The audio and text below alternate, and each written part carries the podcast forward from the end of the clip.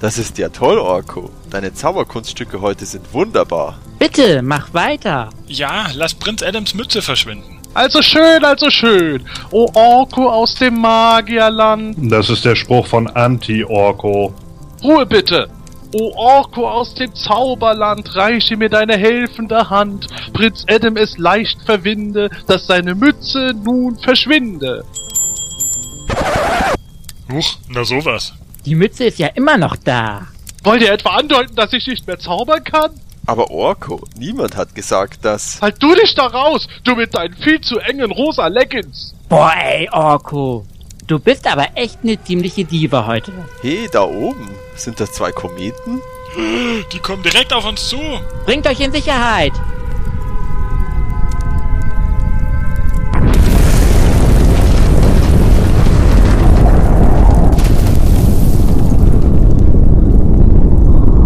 Ist vorbei. Die Kometen sind unten. Es hätte nicht viel gefehlt und sie hätten uns getroffen. Hey, liegt da nicht Orko unter einem begraben? Helft mir bitte. Hey, der Stein bewegt sich. Ich fühle meine Arme nicht mehr. Die Kometen brechen auseinander. Ich glaube, es hat eine Arterie erwischt. Da ist jemand drin. Und drunter auch. Jetzt helft mir doch bitte mal. Wer bist du? Na Orko, und ich blute ziemlich heftig. Jetzt sei doch endlich mal still. Wir reden hier mit den Kometen, Mann. Fürchtet euch nicht, Freunde.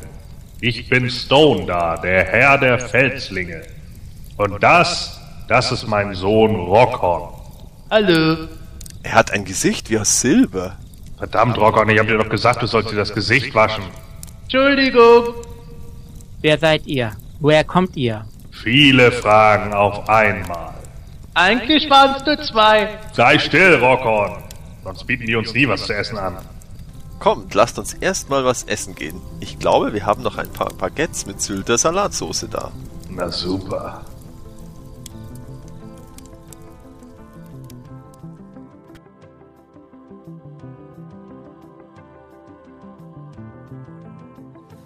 Oh Mann, die Felslinge sind vor einer knappen Stunde angekommen und wir haben es schon geschafft, im Land der Grauen abzustürzen, gefangen genommen zu werden und Prinz Adam hat sich beide Arme ausgerissen. Aua, aua, meine Arme. Was hast du dir auch dabei gedacht, so ein monströses Katapult alleine spannen zu wollen? Wie sollte ich denn wissen, dass die Grauen sich dazu überreden lassen würden, das Ding einfach von zwei Leuten spannen zu lassen? Ist ja jetzt auch egal. Scheinbar wollen die Felslinge, dass wir sie mit dem Katapult gegen den Hexenturm schleudern. Da, Stone, da liegt schon drauf. Los, Freunde, schießt das Katapult ab. Rockhorn wird die Grauen durch eine ausgeklügelte Finte ablenken. Aber ich bin doch erst fünf. Ruhe, Rockhorn, sonst hat dein Felsenhirn gleich Kirmes. Los, schießt endlich das Katapult ab. Also gut. Jetzt!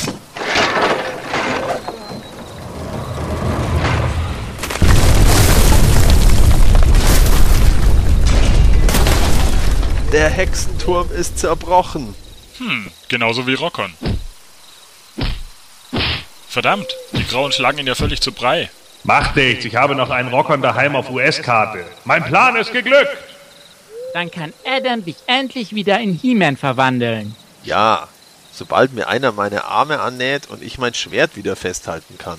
Und ich kann endlich wieder zaubern. Orko.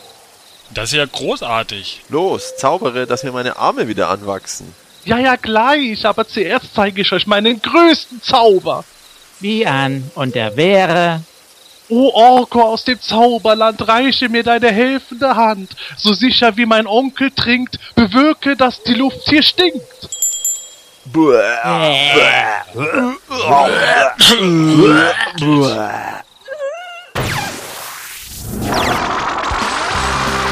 Das semanische Quartett. Präsentiert von planeteternia.de. Heute befassen wir uns endlich wieder einmal mit einem Masters Hörspiel. Nämlich Nummer 26. Orkos schwerste Stunde. Außerdem finden wir heraus, ob Gordon als Duke Nukem im Captain Planet Film mitspielen wird. Und warum das immer noch wahrscheinlicher ist als ein neuer Masters of the Universe Kinofilm. Freut euch auf das alles und noch mehr jetzt in Ausgabe 109 des Hemänischen Quartetts. Mit Michael Gierschneider, aka Papi Skelly, sowie den drei Grauen aus den Hexenturm. Sebastian Vogel von der Sippe der Wiley-Menschen. Dem dritten Felsling Matthias Köstler, aka Melkor 23. Und The Formless One, Gordon Volkmar, der jetzt schnell noch ein Katapult spannen muss. Viel Spaß! Das Semanische Quartett. Präsentiert von planeteternia.de.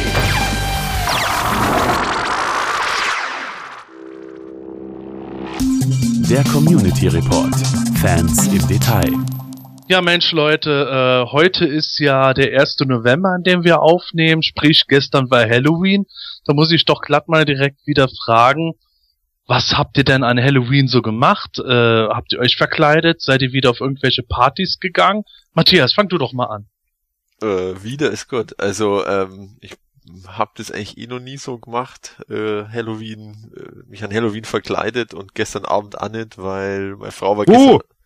ja, mei, ähm, meine, Gäste, meine Frau war gestern auf dem Elternabend und da musste ich heute daheim sein bei den Kindern und äh, ganz normaler Abend. Und bei uns ist tatsächlich auch in der Gegend äh, laufen auch keine anderen Kinder rum und wollen irgendwelche Süßigkeiten haben. Also ich habe nichts gemerkt. Mein Gott, Elternabend an Halloween. Ja, mei. Ja, Wahnsinn. Dann gebe ich direkt mal an Gordon weiter. Du hast doch mit Sicherheit was an Halloween gemacht. Ja, also gestern an Halloween selber nicht, sondern am Wochenende davor waren wir wieder auf der Beißmich-Party in Hamburg. Und äh, ja, da äh, bin ich diese, sind wir dieses Jahr als Hydra gegangen aus dem Agents of Shield oder dem Captain America Film, je nachdem, oder den Comics besser gesagt. Ich als Red Skull, äh, meine Süße als die Tochter vom Red Skull, nämlich Sin, und mein Kumpel als der Taskmaster. Und es war wieder lustig, wobei ich sagen muss, dass ich dieses Jahr ein bisschen enttäuscht war, weil äh, nicht wirklich viele herausstechende Kostüme dabei waren. Ach, alles eher ein bisschen so Larifari dieses Mal? Ja, also was natürlich klar war, womit wir auch schon gerechnet haben, da ja Suicide Squad im Sommer lief, äh, glaube ich 15 Joker und 17 Harley Quinns oder so. Und sorry Mädels, ganz ehrlich, aber Harley Quinn ist heiß. Ihr müsst einen heißen Body haben, wenn ihr Harley Quinn macht. It's the fucking truth. So, und äh, ja, keine Ahnung, also das war alles ein bisschen lahm. Viele Harley Quinns waren auch schon unglaublich uninspiriert. Die hatten dann einfach nur ihre Jacke so übergezogen und sich dann die Haare irgendwie zu Zöpfen zusammengebunden. Das war einfach alles so ein bisschen mega boring. Und ähm, dann natürlich wieder viele von den Sugar Skulls, also so das, das übliche Standardrepertoire, was man halt eigentlich immer sieht. Und ähm, es waren wenige dabei, die wirklich ausgefallene Kostüme hatten wenige dabei, wo ich äh, auch einfach irgendwie sagen konnte, wow, äh, das ist jetzt auch mal eine geile Idee, die, die vielleicht gar nicht so aufwendig ist, aber irgendeine gute Idee. Also das war, ja, war sehr begrenzt dieses Jahr, muss ich einfach sagen. Okay, Sugar Skulls nur für mich zur Information, das sind diese äh, Totenkopf äh, oder Schminken mit den ganzen Verzierungen dabei, oder? Richtig von den Muertes aus äh, Mexiko, ja. Okay, jetzt weiß ich auch, wie das hier irgendwie genannt wird, weil ich da irgendwo schon gemerkt habe, dass es so ein gewisser Trend geworden ist. Ähm, ja, ähm, da gehe ich doch direkt mal zu unserem Gast, dem Michael, bevor wir dich förmlich vorstellen. Wie war das denn bei dir an Halloween? Gab's da irgendwas oder war es wie bei Matthias eher so, äh, nö, nix? Gestern Abend bei mir also nicht wirklich. Also ich mag Halloween ganz gerne, aber ich habe selten was selber unternommen. Eigentlich, als ich gestern Abend nochmal einkaufen gehen wollte, da, da kamen schon Kinder an unsere Tür und ich hatte leider zu dem Zeitpunkt nichts Süßes zur Hand. Hinterher, als ich wieder da war, sah ich, oh, da hatte jemand anderes aus unserer WG was Süßes hingestellt und ich hatte das nicht gesehen. Nee, aber ich habe so meine eigenen Halloween-Traditionen. Ich kaufe mir jedes Jahr das Simpsons Halloween-Heft und das habe ich dann gelesen am Wochenende. Naja, das ist doch auch mal was. Das Simpsons Halloween-Heft hat ja auch schon eine äh, sehr lange Tradition, kann man sagen. Ich kaufe das seit der Ausgabe 4 und das sind ja 17 Jahre. Ja. sind schon bei Ausgabe 20. Und da muss man sagen, also das sind immer besondere Ausgaben, weil da Mark Hamill, also aka Luke Skywalker, hat meine Geschichte beigesteuert. Und dann Ausgabe 13 war das, glaube ich, da haben auch Stars of Rock, also Alice Cooper oder Alice Simmons von Kiss haben deine Geschichte geschrieben. Und die lassen sich auch immer was einfallen. Also zum Beispiel Herr der Ringe, Ringgemeinschaft mit den Simpsons oder Alien haben sie mal parodiert. Also Alice Cooper seine Geschichte, da hat der Freitag der 13. parodiert. Also Okay. Immer ganz nett. Ja, klingt irgendwie so, als wäre ich hier der Einzige gewesen, der wirklich Süßigkeiten sammeln war. Und? Gute Beute gemacht? Du, ja, Also ich, ich bin natürlich jetzt nicht selber sammeln gegangen. Ich habe nur, ähm, Ja, ja, ja, ja, ja, ja, ja. ausgeredet. Mm. ja, okay, ich geb's zu, ich bin selber gegangen, auch auf die Knien extra immer gerobbt und dann so, süß ist doch der Saurus. Ach, süßer Kleiner, bitteschön. Funktioniert immer noch, auch mit Bart, keine Ahnung. Die Ja, da hat er auch noch, haben sie auch noch gesagt, wie hast du denn diese Altmännermaske hinbekommen? Also Das sowas, war ganz schwer, da hat mir mein Papi geholfen. also sowas ähnliches habe ich auch mal gemacht, aber das war ein Silvester, da sind wir rumpott gelaufen. Mit einer alter Mann-Maske. Nee, ich hatte da eine Skimaske auf. Meine Schwester hatte so eine Bommel und was meine Cousine war, weiß ich nicht. Also wir waren da mit ihren Neffen unterwegs, aber der Freund bzw. der jetzige Ehemann war als Joker unterwegs aus The Dark Knight. Uh, das kannst du heute nimmer bringen. Das ist viel zu gefährlich mit diesen Killer-Clowns. Ja, geht gar oh, das habe ich auch schon gelesen. Äh, Ja, das hab ich auch gelesen. War allerdings am Silvester. Ah, okay. Dazu, dazu kann ich im Übrigen sagen, ähm, meine große Tochter hat in ihrer WhatsApp-Gruppe aus der Schule irgendeine Nachricht vorige Woche bekommen, dass äh, die Killer Clowns angeblich äh, la The Purge irgendwie an Halloween rumgehen und die Leute abschlachten wollen. Äh, trotz meiner zahlreichen Erklärungen, dass das totaler Humbug ist, wollte sie irgendwie nicht davon ab, äh, dass ich unbedingt mit meiner Brechstange mitgehen musste. Äh, ich glaube, ich war tatsächlich bei unserem Ort dann die gefährlichste Person in der Nacht. Denn, äh, also als ich meine Kinder begleitet habe, ich habe mir äh, mein Gesicht wie Leech geschminkt und bin dann halt mit diesem Brecheisen in der Hand rumgerannt und an jeder Tür, an die geklingelt wurde, habe ich dann erstmal so das Brecheisen so halb hinter dem Bein versteckt, damit die Leute, die stolz für Angst kriegen, sofort wieder alles zuhauen. Das war dann schon ein bisschen Overkill, glaube ich, aber keine Killer-Clowns hier gewesen. Da bist du ja auch einmal als Panzerknacker gegangen. Das konnte man Ja, ja, genau. mal gehören. Und da, und am nächsten Tag hast du das ja zum Bäume ausreißen oder so noch benutzt. Irgendwas war da. Mein Gott, du stalkst mich ja richtig hier. Das hätte ich jetzt zum Beispiel gar nicht mehr aus der Erinnerung gewusst. Nee, Respekt. ich höre nur DHQ regelmäßig. Ah, auch gut. hin und wieder mal die alten Folgen. Ja, ich habe gehört, das soll ein guter Podcast sein. Stimmt. Ja, das hat, glaube ich, mal einer, der hieß Manuel, angefangen und dann hat das einer übernommen, der heißt Riley. Zusammen mit dem Gordon und nee, nee, dem Melkor. Was sind das denn für komische Namen? Bestimmt Ja. irgendwelche Nerds. Ja. Ähm, um nochmal auf Manuel zurückzukommen. Ich habe gestern mal von Filmation Cartoon hier mir die extra Dokus angeschaut. Ich habe mir ja vor kurzem nochmal die ähm, vom Staffel 1 die zweite Box zugelegt und mir der ähm, mir die Interviews mit den Synchronsprechern von Tele 5 angesehen und hinterher zum Abspann habe ich dann gehört, ähm, ja, nächstes Mal sprechen wir auch über die Webmeister von den He-Man-Seiten und ich so, oh, guckst da gleich mal rein, vielleicht, vielleicht ist ja ja auch was von PE dabei. Und wen haben sie da interviewt? Manuel. Ich habe es mir damals, als ich mir die Box gekauft habe, angesehen, aber nicht so richtig registriert. Da kannte ich euch noch nicht. Ja, wo wir gerade dabei sind, Michael. Äh, wir haben es ja gerade schon im Intro gehört. Äh, du bist auf playdeturner.de unterwegs als Puppies Kelly. Ja, erstmal ganz förmlich herzlich willkommen in der heutigen Folge. Schön, dass du als Gast dabei bist. Ja, danke. Ja, und ähm, wie es hier üblich ist, äh, wäre es schön, wenn du dich den Hörern ein bisschen so vorstellst. Wie bist du denn ähm, zur, äh, sagen wir mal, Masters Leidenschaft gekommen und warum hält die bei dir bis heute an? Ja, das ging damals los. Also ich war, glaube ich, vier oder fünf. Also noch ein ganz junger Hüpfer. Und ähm, wir haben in einem Zweifamilienhaus gewohnt. Also oben eine Wohnung, unten eine Wohnung. Und der Junge, der oben gewohnt hat, der hatte halt die Masterstouren. Und da habe ich mal einen Beipackzettel aus den Hörspielen oder so mal mitgekriegt. Und da ist dann mal mein Vater mit mir in einen Spielzeugladen gegangen und hat dann gefragt, ja, haben Sie die Figuren da? Und ja, und ich durfte mir dann eine aussuchen. Und das war dann Skeletor gewesen. Der war meine erste Figur. Perfekter Einstieg. Ja. ohne zu wissen, wer Skeletor ist. Ah, gut. Daher auch mein Username ähm, Papi Skelly, weil den verbinde ich mit meiner ersten Moto-Figur quasi. Und ja, zu Weihnachten, wer folgte dann? War dann He-Man und dann, ja, ging's dann weiter. Also ich bin He-Man lange Zeit treu gewesen, auch als es nicht mehr so in war. Ähm, ich hatte auch andere Interessen, auch spielzeugmäßig, also Math Transformers. Dann, ja, kam auch irgendwann mal die Zeit, da kamen die Figuren in Karton. Ja, da wurden dann halt andere Themen interessanter.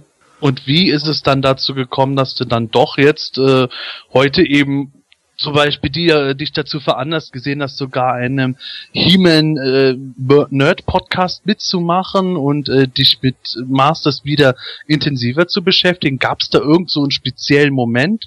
Es war nie ganz weg. Ich fand's cool, als 2000X war. Hast und du dann da auch welche gekauft von den 2000Xer oder, oder hast du das ja, nur- aber ziemlich spät. Also ich habe im selben Laden, wo ich damals meine erste Figur gekauft habe, habe ich dann auch meine erste 2000X-Figur gekauft. damals, die waren da schon so ausverkauft gewesen. Ah, okay, ja. Und das war dann zufällig genau dieselbe Figur gewesen, der Skeletor. Oh, Und da dachte ich so, hab sie gesehen, also und gesagt, ja, frischt meine neue Erinnerung auf. Aber so, die Figuren habe ich aber so dann nie richtig gekauft, also weil da war ich so gerade in der Phase, ja, Erwachsene und so Figuren, so, ja. Das kam erst hinterher. Das, das habe ich schon oft gehört. Ja, das kam erst hinterher wieder auf. Okay, aber du hast mir im Vorgespräch erzählt, dass du jetzt zum Beispiel mit Moto Classics nicht wirklich äh, ins Sammeln reingegangen bist, sondern dass du äh, das eher indirekt auslebst über äh, Fotos anschauen und sowas. Also, das war so, ich habe das anfangs so ein klein wenig am Rande, aber doch ein bisschen spät ähm, mitbekommen. Und ich hatte auch dann vorher nie das Geld dafür. Okay, das heißt, du hättest schon Spaß daran, aber es ist dann letzten Endes am Geld gescheitert und jetzt etliche Jahre später macht es auch nicht wirklich Sinn. Ja, also, jetzt kommt wieder der Flohmarkt. Ich hatte neulich ähm, gedacht, Jetzt sag nicht, dass du Moto Classics auf dem Flohmarkt gefunden hast. Die Leute hier drehen durch, wenn die das hören. also einer, der hatte so einen Stand, so mit Motosachen und so, und der hatte dann auch so verpackte Classics, die waren noch in den Ah, okay. aha. ähm, Convergent-Boxen hatte er da. Ich habe mir das jetzt nämlich so vorgestellt, wie, äh, dass du jetzt gekommen wärst. Ja, war auf dem Flohmarkt, die hatten da Moto Classics äh, so ausgepackt und der hat erzählt, ja, Dachbodenfund aus der Kindheit oder sowas. Das Nee. wäre jetzt der Knüller gewesen. Nee, Gott sei, nee, Gott sei Dank nicht. Und da habe ich echt überlegt, mir eine zu kaufen. Und wenn, wäre es wahrscheinlich die Glimmerverse geworden. Aha. Die oder ähm, vielleicht Mara. Aber dann habe ich doch mein Geld in Anime-DVDs investiert. Okay. Aber ich bin dann mehr aufmerksam auf sie geworden, als ich hier auf PE die Toy Humors von Riley gesehen, also von dir gesehen habe. Ah, schön. Ja, die Toy Humors. Ja. Ah, das, Da hab ich dann auch ist im gemerkt- Moment so ein Wunderpunkt bei mir. Ja. Aber da habe ich gemerkt, oh, neue Charaktere. Der Phileas Photok war da. Und dann habe ich mal mehr geschaut und habe mir dann auch mal die Bilder auf meinen Rechner abgespeichert, weil es gab mal eine Zeit, da habe ich viel gezeichnet und auch Fanfictions geschrieben. Mhm. Und da kam dann auch He-Man mal vor. Also schon früh habe ich hin und wieder mal Fanfictions geschrieben, so. Auch mal eine Geschichte nachgeschrieben, die ich mit Masterfiguren mit meiner Schwester gespielt habe. Also meine Schwester hat auch früher gern mit Moto gespielt. Ja. Ja, das heißt, das heißt ja dann im Grunde, dass dein Umfeld sich auch äh, mit den Masters ja, nicht direkt auskennt, aber doch äh, durch dich damit äh, vertraut gewesen ist und das für die Ja. jetzt nichts äh, vollkommen Neues war. Nö, also die kennen das alle und wissen auch, was es mir bedeutet. Also. Ja, schön. Vielen Dank für diesen kleinen Einblick. Und dann würde ich sagen, gehen wir doch mal direkt zu den neuesten Fragen unserer Hörer. Bist du ein Masters-Fan und möchtest gerne mal beim Himanischen Quartett zu Gast sein? Dann keine Scheu. Melde dich am besten heute noch im Forum von Planetonia, schick uns eine E-Mail an quartett.planetonia.de oder ruf uns auf unserer Studio-Hotline an mit der Telefonnummer 032 12 14 19485. Alles, was du für eine Teilnahme benötigst, ist die kostenlose Software Skype, ein Headset und natürlich ein wenig Spaß an der Sache. Wir würden uns sehr freuen, dich demnächst bei uns begrüßen zu dürfen. Ja, heute haben wir drei neue Fragen unserer Hörer im Programm. Die erste Frage kommt von unserem Gast aus der vorausgegangenen Folge, dem Polygonus. Matthias, erzähl mal. Ja, äh, der Polygonus fragt, ist euch aufgefallen, dass die Wave 2 der Motassels von Super 7 nicht mehr das Motassels Logo auf der Verpackung hat, sondern Masters of the Universe Muscles heißen? Warum ändert man nach nur einer Wave den Namen, den ich übrigens echt kreativ finde? Also Motassels findet er wohl kreativ. Nee, ist mir nicht aufgefallen. Nächste Frage.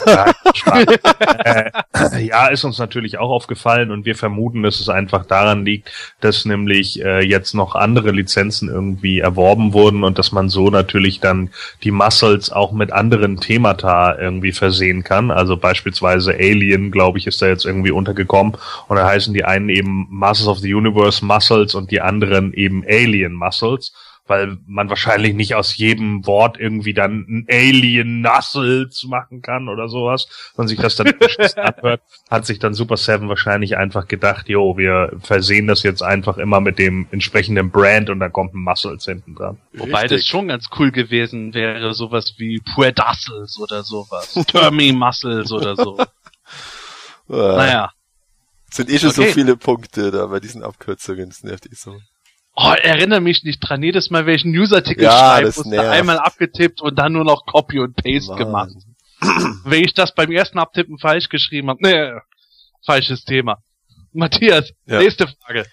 Die nächste Frage ist vom Nightstalker, auch ein äh, oft gesehener Podcast-Gast. Ähm, würde es sich eurer Meinung nach für Super 7 lohnen, neue Commemoratives herzustellen oder zumindest dort weiterzumachen, wo Mattel damals aufhörte? Ja, da frage ich doch direkt mal unseren Gast, den Michael. Würdest du so Figuren äh, kaufen, die wie in den 80ern gemacht sind, aber halt eben neu aufgelegt? Also Ich denk mal schon, weil das wurde ja auch mal angesprochen, ähm, dass sich die alten Figuren ja nicht immer halten. Und es ist auch mal schön, wenn man mal alte Kindheitserinnerungen auffrischen kann. Ja, stimmt tatsächlich, wenn man das auf dem Wege machen kann. Wobei ich persönlich sagen muss, äh, wenn ich mir jetzt diese Frage genau überlege, irgendwo, ähm, ob es sich lohnen würde, ich glaube, der Markt dafür ist verhältnismäßig begrenzt, weil ich glaube, die wenigsten Vintage-Sammler, die jetzt schon beim Sammeln dabei sind, würden das nehmen. Und vielleicht funktioniert es wieder mit so ein paar Kerncharakteren, aber ich kann mir schlecht vorstellen, dass es was bringt, jetzt zum Beispiel einen äh, Vintage Leech nochmal anzubieten. Ja, sehe ich vollkommen ähnlich. Also erstmal die Commemoratives spalten auf jeden Fall den Sammlerkreis, würde ich einfach mal sagen. Einige finden sie ganz schön, andere haben sich ja schon äh, deutlich darüber aufgeregt wegen der teilweise anderen Headsculpts bei He-Man äh, etc. pp. Wenn wir jetzt plötzlich Commemoratives kriegen würden, die wir vorher noch nicht hatten, also was weiß ich, nehmen wir mal an, wir würden jetzt Blade und Sorod nochmal bekommen oder, oder, oder Twistoid oder keine Ahnung, äh, da wäre halt schlichtweg einfach der Markt, denke ich, nicht da, weil das dann in dem Moment zu ausgefallen ist und auch, äh, ja, in dem Moment einfach zu unsinnig für die einzelnen Sammler, weil es gehen, glaube ich, wenige daher und sagen sich dann plötzlich, ach naja, so ein Twistoid als Commemorative hätte ich schon noch mal gerne. Nee, also entweder du willst die Vintage dann sammeln oder eben nicht. Und äh, ich denke, das würde in dem Fall keinen Sinn machen. Ich kann mir höchstens vorstellen, also in meinen Augen das Einzige, was da irgendwie funktionieren würde, wären in meinen Augen eben, wie gesagt, das, was sie jetzt gemacht haben, neue Figuren oder eben Prototypen, die noch nicht produziert wurden, wie, wie eben, äh, was weiß ich, ein Hero, ein Eldor etc. Aber dass man jetzt nochmal irgendwie, keine Ahnung, Figuren rausbringt, die es damals äh, bei den ersten Commemoratives wie King Hiss oder so nicht gab, äh, glaube ich nicht, dass das einen großen Erfolg hätte. Ehrlich gesagt, ich glaube auch, dass, dass sie da vielleicht nicht einfach weitermachen können, also in der gleichen Form. Das ist, glaube ich, keine gute Idee. Also da einfach jetzt wieder die in die gleichen schwarzen Verpackungen oder Umverpackungen. Also ich, mein, ich denke schon, dass sie irgendwas in die Richtung mit Vintage machen, aber ich glaube, es geht eher in die Richtung, dass sie unveröffentlichte Charaktere bringen. Also eben ein Hero und vielleicht sogar ein, ein, ein Eldor. Weil vielleicht bringen sie jetzt wie bei den Ultimate Editions von den Classics auch eine Art Ultimate äh, Vintage He-Man und Vintage Skeletor vielleicht, keine Ahnung. aber ähm, eher sowas, aber jetzt da wirklich komplett irgendwie die Vintage-Line nochmal auflegen, das glaube ich nicht. Also und ich glaube auch nicht, dass sie, dass da ein Markt dafür da ist. Also von den Classics gefällt mir auch die Figur Castle Grayskull Man. Und ich fände es interessant, den vielleicht nochmal als Vintage zu sehen. Naja, das ist ja das, was ich meine. Ne? Man, man würde also dann zum Beispiel, in, das wäre ja dann kein Commemorative in dem Sinne, weil Castle Grayskull Man hat es damals nicht gegeben. Commemorative heißt ja im Angedenken an oder wie auch so. immer, ne? Oder, oder Gedenken so. Das würde also heißen, wie es eben damals passiert ist, dass du halt damals einen Bass-Off hattest und dann wird nochmal ein Bass-Off kreiert so. Ein Castle Grayskull Man wäre dann ja in dem Moment schon wieder eine neue Figur so gesehen. Mhm. Ne? Das würde ich auch in Ordnung finden. So, da hätte ich kein Problem mit. Wenn sie jetzt irgendwie sagen in der Vintage Line, wenn sie jetzt nur machen würden, wäre es natürlich langweilig. Aber wenn sie jetzt zum Beispiel sagen würden, Mensch, es kommt jetzt irgendwie Hero, Eldor und dann kommen vielleicht noch noch zwei aus dem Minicomic oder sowas, ja, die äh, mit, ne, äh, äh, zum Beispiel meinetwegen das so und dann dann äh, äh, die Kex Queen oder keine Ahnung und dann sagen sie halt, yo, Castle Grayskull Man bringen wir jetzt auch nochmal als äh, als Vintage Figur. Das würde ich in Ordnung finden und ich denke da äh, wäre auch eher ein Markt dafür da, als dass wir jetzt irgendwie, keine Ahnung, da nochmal Tanglescher neu auflegen. Ja, da sind wir, glaube ich, alle ungefähr derselben Meinung. Kommen wir direkt mal zur dritten Frage. Die kommt von User Woolworth oder auf gut Deutsch Wollwort. Ich würde mich sehr freuen, wenn die Reihe um die Übersetzungen der Moto Classics Minicomics fortgesetzt werden würde. Die Reviews zu diesen Heften auf PE kenne ich natürlich, aber es wäre schon eine schöne Sache, wenn eine neue 1:1 Übersetzung an den Start gehen würde. Mein Traum, die volle Dröhnung als Minicomic-Themenwoche zu Weihnachten mit allen noch auf PE unveröffentlichten Motu Classics Minicomic-Übersetzungen. Oh, was für ein Wort. Oder müsst ihr etwa irgendwelche Mattel-Embargo-Zeiten abwarten? Ja, das kann ich direkt beantworten, äh, weil es ja mich betrifft, der die Comics bisher übersetzt hat. Ich kann da tatsächlich schon sagen, ich habe auch die anderen Moto Classics Mini Comics bereits äh, übersetzt und überarbeitet. Sie liegen bereit. Und äh, ja, Mini-Comic Themenwoche zu Weihnachten ist ganz witzig. Ähm, ich kann jetzt hier einfach mal knallhart spoilern. Äh, die diesjährigen Thementage sollen tatsächlich Comic Days sein. Sollten auch schon stattfinden, aber wie es halt auch mit den Toyumos gerade ist, wegen technischen Problemen äh, und äh, Schwierigkeiten wie Krankheitsfällen und so zieht sich das alles momentan extrem weit nach hinten. Weswegen diese Thementage äh, höchstwahrscheinlich jetzt erst im November frühestens kommen können, vielleicht sogar erst im Dezember. Aber tatsächlich die Moto Classics Minicomics, die noch ausstehen, die habe ich fest geplant zum Veröffentlichen. Ja, das waren unsere Fragen für heute. Ähm, wenn ihr, liebe Hörer, auch mal uns Fragen stellen wollt, äh, ich vermisse heute zum Beispiel eine Frage von unserem Dauerfrager Fleischmann. Unglaublich, was ist da los? Aber wenn ihr uns eine Frage stellen wollt, macht es gerne über Play ja selber in äh, DHQ-Thread oder über Facebook, wie auch immer. Quartett at playediturnia.de per E-Mail-Adresse geht das auch und wir werden das in einer der nächsten Folgen dann beantworten.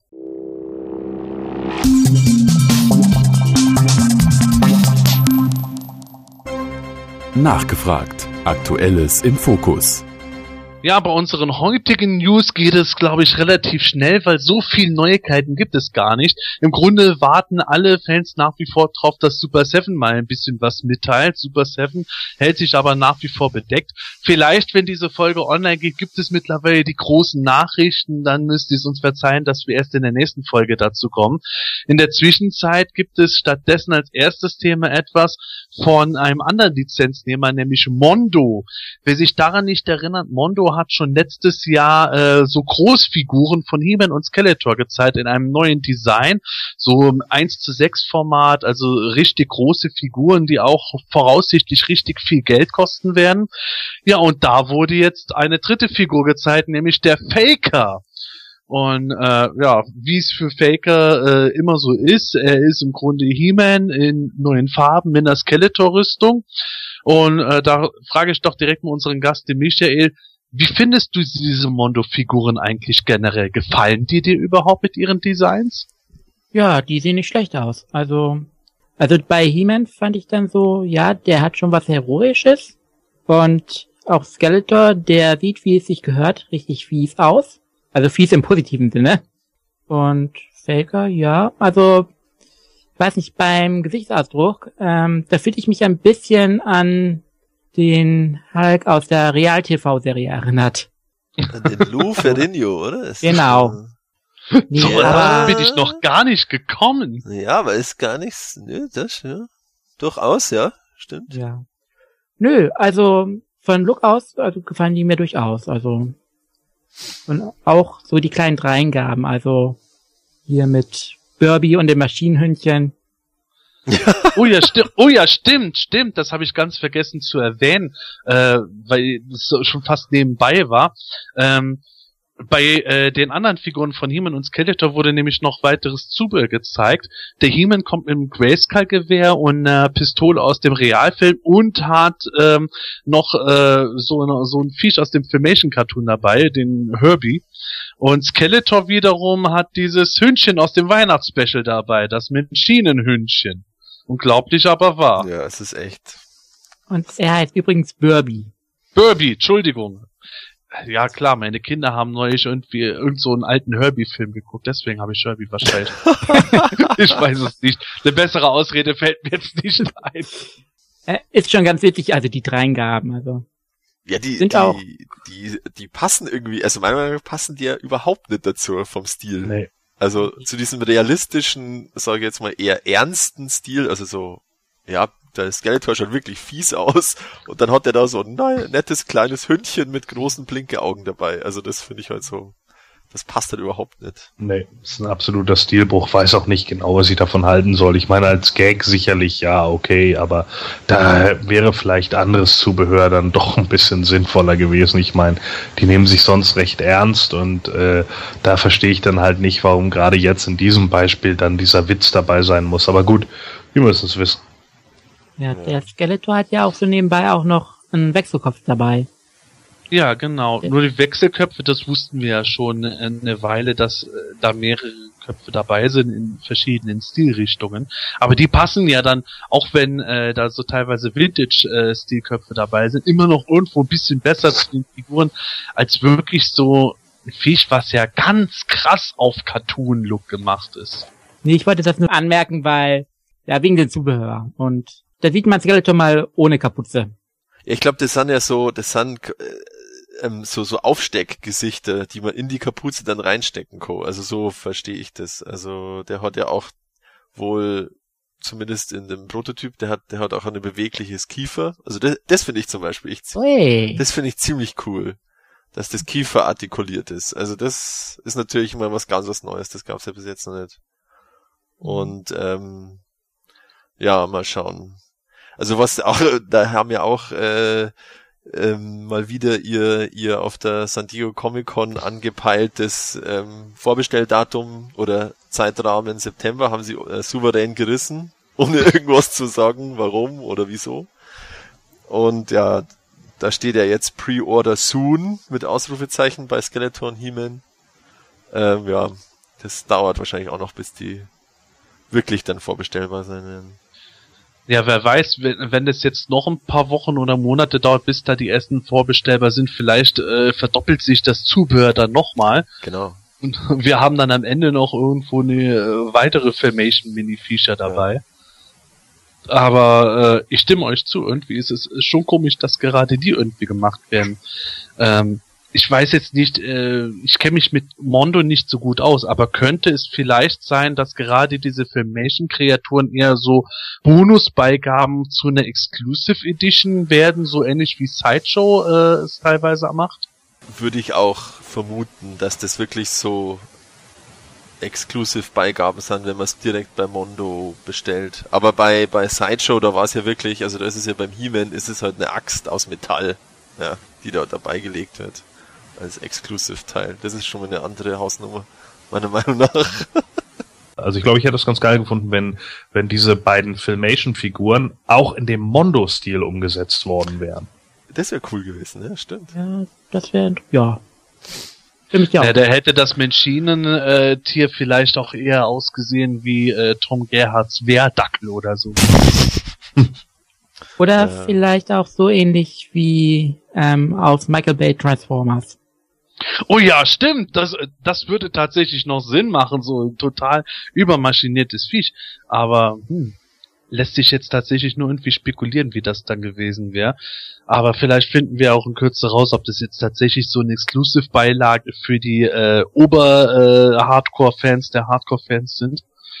Naja, bleibt auf jeden Fall interessant, was Mondo da so alles anlegt. Und, ähm, Gut, der Faker ist natürlich äh, eine naheliegende Option gewesen, weil der jetzt günstig gemacht werden kann.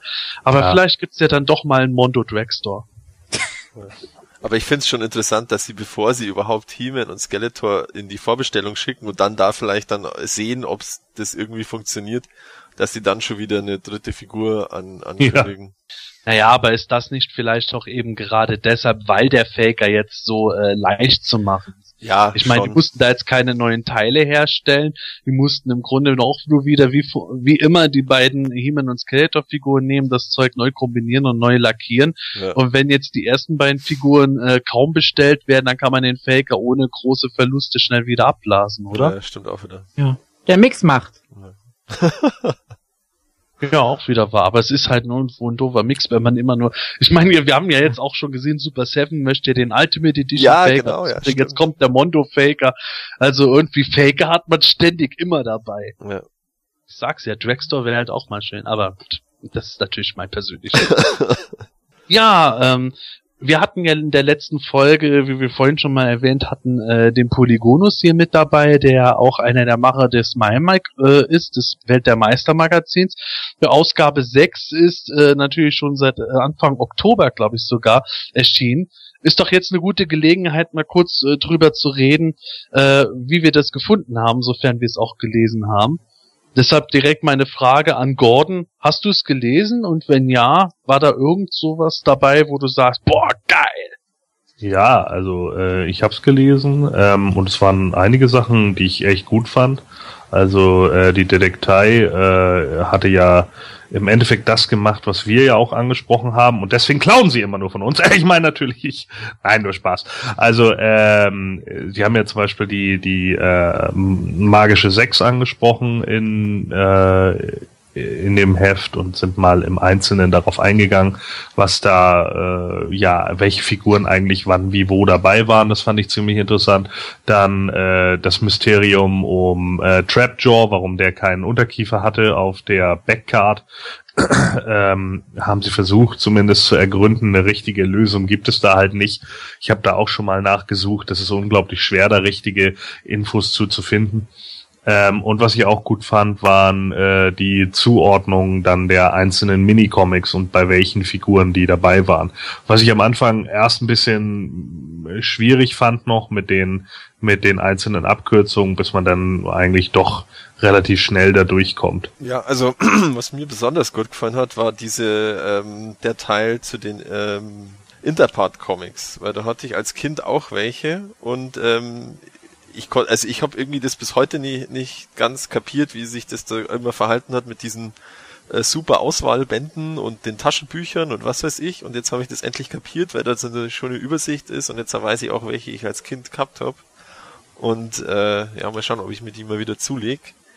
Ähm, ja, da war ja auch dann dieses Interview von diesem Wilfried Ahari. Fand ich auch sehr interessant, wie das da damals wohl ziemlich zugegangen ist zwischen denen und Mattel. Also das war wohl auch keine so freundschaftliche Beziehung oder äh, ähm, irgendwie war das wohl eher eine sehr ist ja dann auch im Streit sozusagen dann einfach beendet worden, die Geschichte.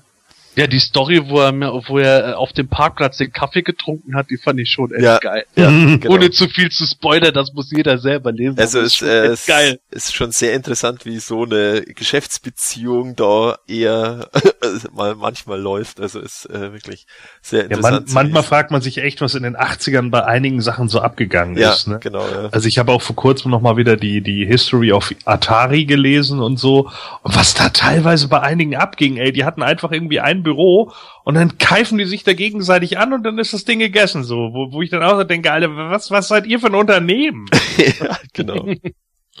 nee, also Wobei man sagen muss, ja. bei Mattel gab es ja auch in jüngerer Vergangenheit immer wieder so Stories, wo man sich überlegen konnte, was geht denn da ab?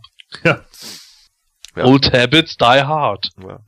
Nee, also wirklich insgesamt wieder sehr, sehr, sehr cool. Ähm, ja, der Oli P. Also ich fand jetzt seine Musik nie so toll, darum äh, Du weißt jetzt aber schon, dass das Risiko besteht, dass er jetzt auch vielleicht in diesem Podcast zuhört und sich jetzt denkt, boah, ihr blöden Arschlöcher, ich sorge dafür, dass keiner mehr in diesem Podcast hören wird. Jetzt pass auf, was Ja, du sagst. genau. ich finde seine Musik immer noch nicht toll. Ah! Hey, Oli P! I dare you! Aber schön, dass er, dass er ähm, Vintage-Zeug sammelt. Nee, also insgesamt sehr schöne Ausgabe. Ich freue mich schon auf die nächste. Bin, bin gespannt. Ja, Thema Oli P., der war natürlich jetzt äh, quasi der, der große ähm, Überraschungsgast.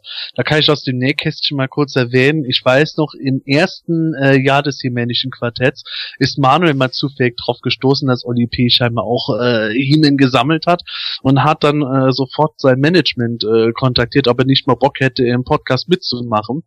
Erwartungsgemäß wurde das abgelehnt. Ich weiß nicht, ob äh, das überhaupt zu Oli P. selber durchging oder das Management direkt gesagt hat, nee, also bei den Nerds auf keinen Fall und überhaupt und sowieso, aber äh, umso schöner, dass er da jetzt für das MyMac zur Verfügung stand, weil ich äh, ich habe die Musik damals auch nicht so doll gefunden, aber ich fand den irgendwie immer sympathisch. Der hat so eine nette Art gehabt und das kommt, finde ich, in dem Interview auch total gut rüber. Ähm, darüber hinaus fand ich das äh, auch interessant, äh, was halt natürlich wieder mit der Detektei alles gemacht wurde an Themen. Äh, das mit der magischen äh, Sex, äh, das war natürlich jetzt irgendwo lustiger Zufall. Genauso ist es umgekehrt auch gewesen, äh, das mit diesem Interpart-Bereich. da habe ich einen Teil äh, für die äh, Thementage, die kommen werden, auch schon geschrieben gehabt und hab da gedacht, ach lustig, jetzt hat er genau dasselbe da aufgegriffen wie ich auch. Das ist immer ir- irgendwie schön zu sehen, dass äh, sich manche Themen dann im deutschsprachigen Bereich doch irgendwo äh, quer über die Fans hinwegdecken, ohne dass die Leute überhaupt miteinander darüber geredet haben.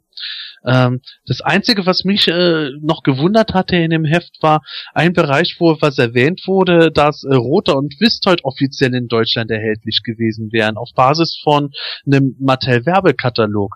Da habe ich dann aber irgendwie gedacht, also da müsste es die doch auch tatsächlich deutlich öfter hier irgendwo zu finden geben.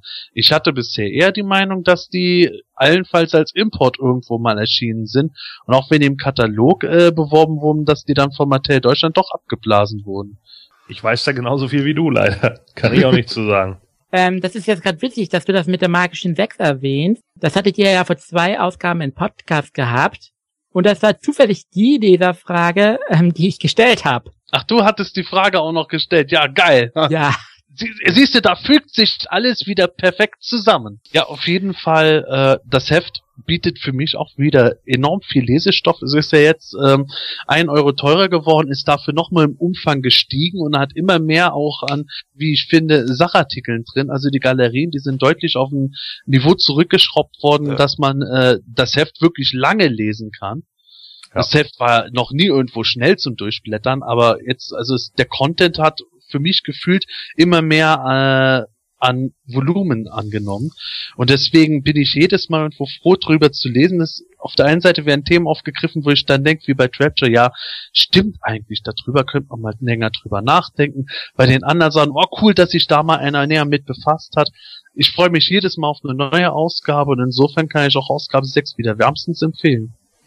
Ja, geht mir also eigentlich genauso. Äh, kann das nur immer wiederholen. Äh, auf jeden Fall weitermachen mit den einzelnen Artikeln, gerade auch mit diesem, mit der akribischen Arbeit. Äh, ich habe da auch mal mega Spaß dran. Ähm, als wir die Knock-Off Days ja letztes Jahr gemacht haben, da war das eben auch so, äh, dann tatsächlich mal so in die Tiefen der einzelnen Figuren zu gucken, sich die einzelnen Verpackungen nochmal durchzusehen und so weiter und so fort. Das ist natürlich eine Menge Arbeit, aber es macht auch dafür dann irgendwie umso mehr Spaß, wenn man dann tatsächlich irgendwie was rausfindet und wieder tatsächlich auch die Hintergründe irgendwie hängen. Und wenn man dann auch mal was findet, dann äh, weiß ich nicht, hat das ja auch irgendwie was so für die Community und hat auch für einen selbst so eine Art Stolzfaktor, dass man dann eben zeigen konnte, jo, so ist es sehr wahrscheinlich gewesen oder sogar definitiv, so war es damals. Ja, und selbst die Punkte, wo man nicht definitiv sagen kann, so ist es gewesen, kriegt man trotzdem immer noch äh, auf Englisch Food for Thought, also äh, Gedankennahrung präsentieren. Genau. Das finde ich das schöne Anregende an der ganzen Sache, wo man halt merkt irgendwo, Masters of the Universe ist bei weitem nicht das endliche Thema, äh, wie man es am Anfang glauben wird. Gut, bevor wir zu unserem heutigen Hauptthema in dem Hörspiel kommen, noch eine äh, Newsmeldung oder ich weiß nicht, ob wir eine News kriegen. Matthias, die Action-Vinyls von The Loyal Subjects, hast du sie jetzt endlich bekommen? Also bekommen habe ich sie nicht, aber ich habe eine Sendebestätigung bekommen. Nach nur achtmal äh, Nachfragen per E-Mail. Und wie Okay. viele Monate jetzt? äh, nach einem Jahr. Also d- oder nach knapp einem Jahr. Also es war Ende November, war halt, das war ein Black Friday ähm, sozusagen Pre-Order Sale, wie auch immer. Und äh, die sollten im Frühjahr 2016 kommen und jetzt sind sie verschickt worden am 26. Oktober. Ja, während nach wie vor Oder- Leute in den amerikanischen Toys R Us Filialen die längst kaufen können. Naja, äh, vielleicht Ja, kannst meine- du in der nächsten Folge mal mehr dazu sagen. Genau.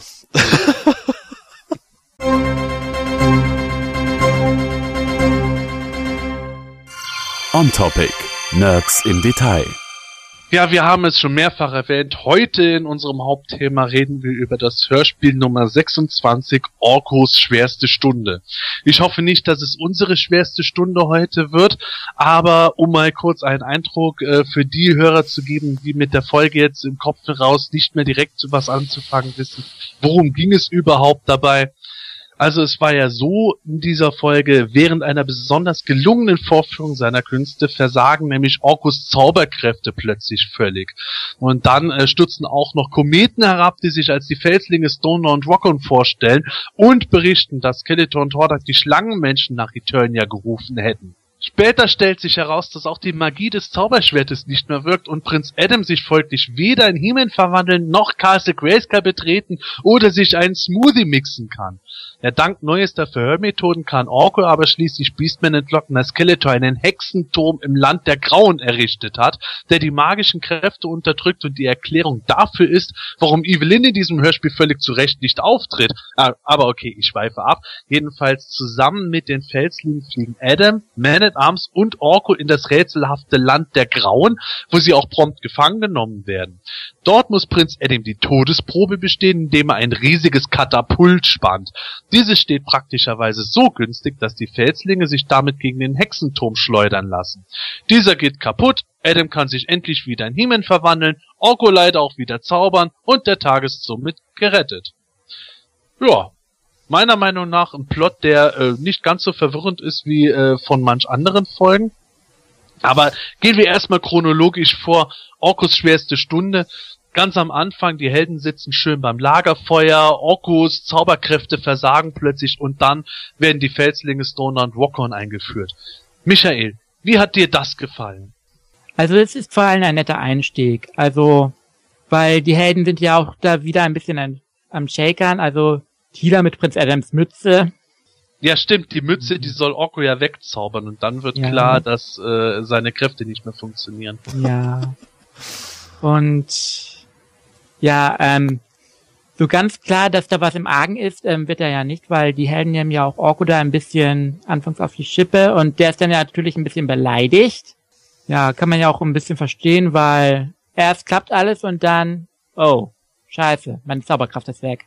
Und ich denk mal, Schön, wenn er das so gesagt hätte. Oh scheiße, meine Zauberkraft. Nee, und für Orko ist es ja bestimmt ganz schön bitter, wenn er da seine Kräfte nicht mehr hat, weil er ist halt auf, er ist halt ein Tolaner und da ist das ja gang und gäbe. Vor allem für den größten Zauberer des Universums, oder Gordon? Ja. Ja, sicherlich. Also ich meine, äh, darum geht's wahrscheinlich im Endeffekt dann irgendwie auch, ne? dass dann plötzlich irgendwie die Zauber erstmal abgeschaltet sind und äh, Orko dann ja auch äh, ja gerade bei seinem Ego, das wir jetzt ja durch 25 Folgen irgendwie mitverfolgen durften, dann erstmal sehen musste, okay, äh, all das, womit ich vorher irgendwie die Klappe, wenn überhaupt, weit aufreißen konnte, das ist dann jetzt auch noch weg. Ist auch ganz cool gemacht, also dass dann da wirklich sein, äh, oder diese Geräusche, die da normalerweise kommen, wenn er zaubert, dass die da einfach so absaufen, so uh, geht nichts mehr. Und dann versucht das nochmal, uh, geht nichts mehr. Und äh, die Thieler sagt er dann auch noch so, ja, ich habe das Glöckchen gar nicht gehört. Also anscheinend ist das tatsächlich auch äh, Teil des Zaubers, dass dann immer ein Glöckchen klingelt.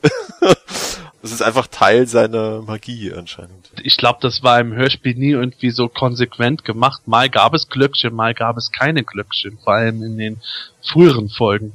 Ja, aber nochmal zu den Felslingen. Ähm, also das fand ich eigentlich auch äh, ganz interessant, ähm, dass sie das auch am Anfang so, ja, als irgendwie so mysteriös, oh, da haut jetzt da diese Kometen runter und eigentlich müssten die alles zerstören. Also sie wissen natürlich nicht, dass das Felslinge sind, sondern sie wissen nur, oh, da haut jetzt Kometen runter und die müssten eigentlich alles zerstören und oh, die haben ja gebremst, die sind gar nicht tief in den Boden rein und oh, ganz mysteriös und dann gehen die auch noch auf und dann sind da so Wesen drin. Also ja, eigentlich so ein klassischer Einstieg von irgendwelchen Fremden, die erstmal so ein bisschen bedrohlich wirken, aber dann äh, auch super vom Stone da, ach, ähm, jetzt viele Fragen, jetzt gebt uns doch endlich eigentlich erstmal den Braten, der da auf eurem Feuer brutzelt. Das ist viel wichtiger, als irgendwelche Fragen zu beantworten. Ja.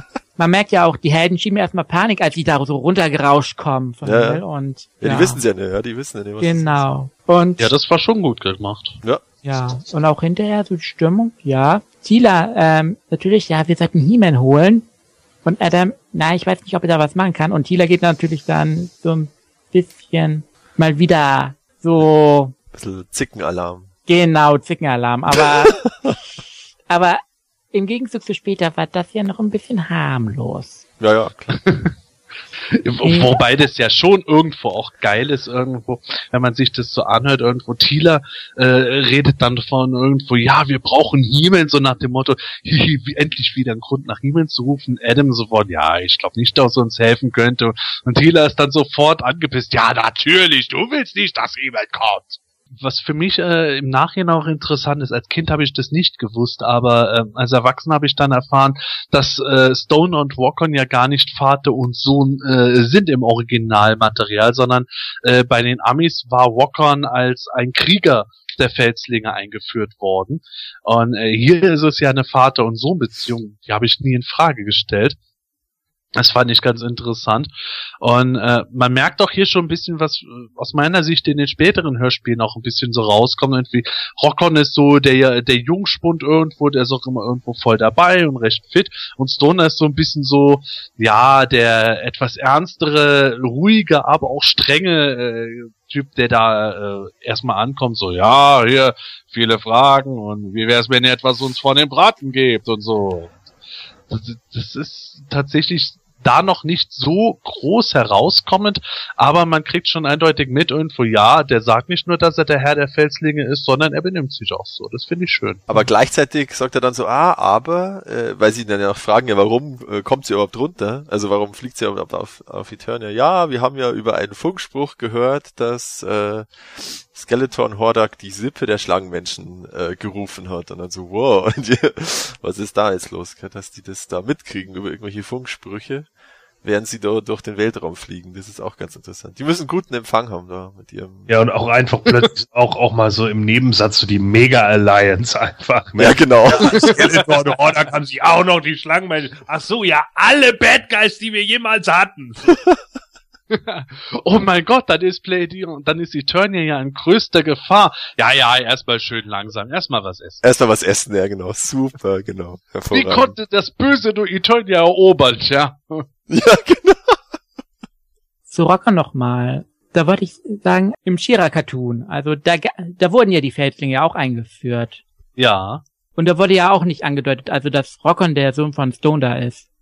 Nee, das war da genauso, wie es auch in den Minicomics etabliert wurde. Irgendwie mit Vater und Sohn, das ist in Deutschland beziehungsweise Europa irgendwie so frei hinzugedichtet worden, soweit ich weiß. Ich habe mich mit den Fältlingen jetzt nicht so intensiv befasst, dass ich es hundertprozentig aus jedem Medium sagen könnte, aber zumindest ein englischsprachiges Medium wüsste ich nicht, wo die äh, eine verwandtschaftliche Beziehung zueinander gepflegt hätten. Also ich glaube, in den Minicomics war das, glaube ich, auch nicht. In den Minicomics ähm, meinte Stone da, ähm, dass Rockon sein Gefährte wäre, also sein Partner. Also jetzt Das nicht so, wie du gerade denkst. Hallo, ich bin Stoner, der Herr der Felslinge. und, und, und ich bin Rockon, sein Teufel. Aber Oh ähm, wäre Granada noch mit dabei gewesen, da in den Hörspielen, wäre die vielleicht ja dann Rockons Mutter gewesen. Oh nee, nee, ja, jetzt, jetzt geht's irgendwo zu weit. Nee. So. Jetzt müssen wir mal schauen, äh, wie es da im Hörspiel weitergeht. Okay. Ja. Im Hörspiel geht es ja äh, dann, auch, dann auch prompt weiter. Äh, da kommt für mich jetzt äh, tatsächlich direkt irgendwo die große Ungereimtheit des Hörspiels, denn es wird ja dann äh, zu den Schurken übergeblendet und äh, Skeletor und Hordak sind darüber am Reden, dass halt äh, die Schlangenmenschen aus der Schlangengrube herausgekommen wären. Also die Ja. Schlangenmenschen sind schon auf Eternia. King Hiss ist auch da. King Hiss wird eindrucksvoll vorgestellt, finde ich alles schön und gut. Aber im Grunde, zuerst erzählen die Felslinge, dass sie aus den Weiten des Alls gerufen wurden und dann ist das Weite des All in Wirklichkeit eine Schlangengrube unter Snake Mountain. Hä? Ist vielleicht ein Dimensionstor in eine andere Dimension, wo Ja, sie hergekommen sind. ähm, wir wissen ja nicht, wo die, auf welchem Planeten die Schlangengrube ist. Ah, die ist oh Ja, das das sagen sie. Ähm, das wird aber nicht erwähnt. Äh, gut, also Skeletor hat ja aber doch Snake Mountain wird erwähnt. Ja, klar. Er sagt schon, äh, ihr kommt, ihr seid aus Cobra Khan hat mir berichtet, ihr seid aus der Schlangengrube gekommen, hier in Snake Mountain oder oder unter Snake Mountain oder irgendwie so. Und Rockon Ja. und Stone da haben im Vorfeld gesagt, sie haben sie aus dem Weltall gerufen. Genau. Oder? Genau. Naja, aber technisch gesehen, Snake Mountain liegt ja auch im Weltall. Ja.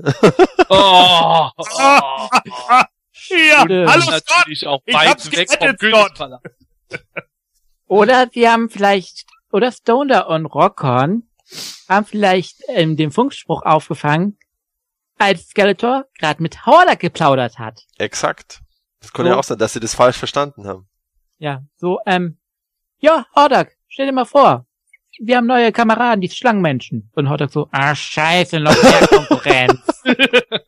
Ja, Hordak darf ja nicht immer was sagen in der Folge. Der ist sowieso die nächsten paar Folgen lahmgelegt. Oh, da Er ist Quatsch erst ab Folge 30 wieder dabei. Echt? Folge- Ja, Folge 29 wird er auch nur erwähnt. Müssen wir mal schauen, was der, was der Sprecher in der Zeit so synchronisiert hat. Genau, ja. Ähm, jetzt ähm, mal Schlangengrube beiseite. Es ist ja noch vorher was bei den Helden passiert. Weil ähm, nachdem die Felslinge angekommen sind, geht Adam nochmal los und will sich um Orko kümmern. Ja, findet ihn auch und es stellt sich heraus, Orko kann nicht mehr beamen. Er kann gar nichts mehr. Nee, kann gar nichts mehr. Hm. Und dann natürlich ähm, Überraschungsangriff. Stimmt, der ist da schon, der Überrasch. Stimmt, der ist davor, der Ja. ist vor der Überblendung genau. nach Snake Mountain, ist schon diese komische Überraschungsangriff. Richtig. Ja. Moment, Ja. echt jetzt? Ich Ja, ja. dachte, der Überraschungsangriff wäre erst nach Nee, der Vorstellung. Der ist von- davor, der ist davor, weil der, der, die Skeletor-Szene ist erst nach einer Viertelstunde ungefähr und das, ähm, das mit dem Überraschungsangriff, ich glaube Too Bad, Webstore und Treeclops, also total irre Combo, Genau. ähm, wir greifen einfach mal an, weil es, weil sie gerade da sind. Ja. Und jetzt Okay. kommt's. A- Adam will sich in He-Man verwandeln. Klappt auch nicht. Stimmt. Aber jetzt Adam, ähm, der lässt sich nicht unterkriegen und will dann eingreifen. Und Cringer, den hat er zwischendurch ja auch aufgegabelt und meint, ähm, ja, Cringer ist halt Cringer, der ähm, hält nicht so viel von Gefahren. Aber Adam greift beher will beherzt eingreifen, aber die Schurken sind schon wieder geflohen. Und jetzt Kida mal wieder Oberzicke. Das stimmt. Er hatte ja gar keine Chance, der Adam. Ja, sie haben ja, Ja. schon, er wollte ja, gell? aber er schafft's halt nicht rechtzeitig und äh, tja. Aber man muss dazu sagen, es ist ja auch mehr als äh, äh, nicht unvorsichtig, aber auch seltsam, dass der Adam da, wenn er da hinläuft zu dem Angriff, dass er sich dann in dem Moment in He-Man verwandeln will, weil dann würde das doch theoretisch auch jeder sehen, wenn es funktionieren würde. Nee, er wollte sich ja vorher im He-Man verwandeln. Und die anderen ähm, hätten das wahrscheinlich nicht gemerkt, weil die waren ja anderweitig beschäftigt. Ja, Die sind kurzsichtig. okay. Die merken nicht, wenn da irgendwelche Blitz äh, und Donner und äh, kommt. Nee, nee, auch wie Turnier durch Skeletors Experimente sind da dauernd irgendwo Blitze Ja, und so. okay. ja, stimmt. Den Rückschluss zieht man nicht. Ja. Aber, Aber ähm, Ich bin jetzt echt irgend- ehrlich gesagt total baff, weil ich so überzeugt war. Ich habe die Nee. Folge heute nicht Echt? gehört, Ach sondern so, vor einer Woche und ich war so überzeugt davon, dass der Angriff erst nach der Nee, Einführung der- der Schlangenmenschen Nee, kam. ist davor. Der- Ist der war davor. vorher. Es hätte doch jetzt gerade in der Folge Sinn gemacht, wenn sie von der Sippe der Schlangenmenschen reden, die Anna, die angekommen ist oder ankommt, dass dann halt eben in dem Moment Skeletor äh, sofort sagt, ja, Schlangenmenschen sind jetzt da, jetzt greifen wir Castle Grayskull an. Nicht einfach, wir greifen Castle Grayskull an, weil gerade Montag ist. Oder ähm, es wäre vielleicht noch besser gekommen. Wir erzählen von den Schlangenmenschen und anstatt ähm, Webster und Co. greifen die Schlangenmenschen an. Das hat mich auch gewundert, dass die Schlangenmenschen werden eingeführt als, boah, die sind eigentlich total bedrohlich und die machen dann eigentlich nix. Und das sagt ja. ja auch der Skeletor dann bei diesem, bei dieser Vorstellung von den Schlangenmenschen so, äh, ja, eigentlich müsst ihr gar nichts machen, weil ähm, ich werde die Macht über Eternia eh in den nächsten Stunden so bekommen. Also das Ja, ist ganz super. seltsam. Nee, Ja, aber das, vielleicht, das ist doch tatsächlich dann ein sehr seltsamer Plot. Äh, das, also ich finde ja die Grundidee gut. Skeletor entzieht irgendwo den Helden die magischen Kräfte. Wir wissen in den Hörspielen ist Skeletor auch nicht gerade irgendwo immer am rumzaubern, also tangiert ihn das nicht weiter. Evelyn hingegen schon, aber egal.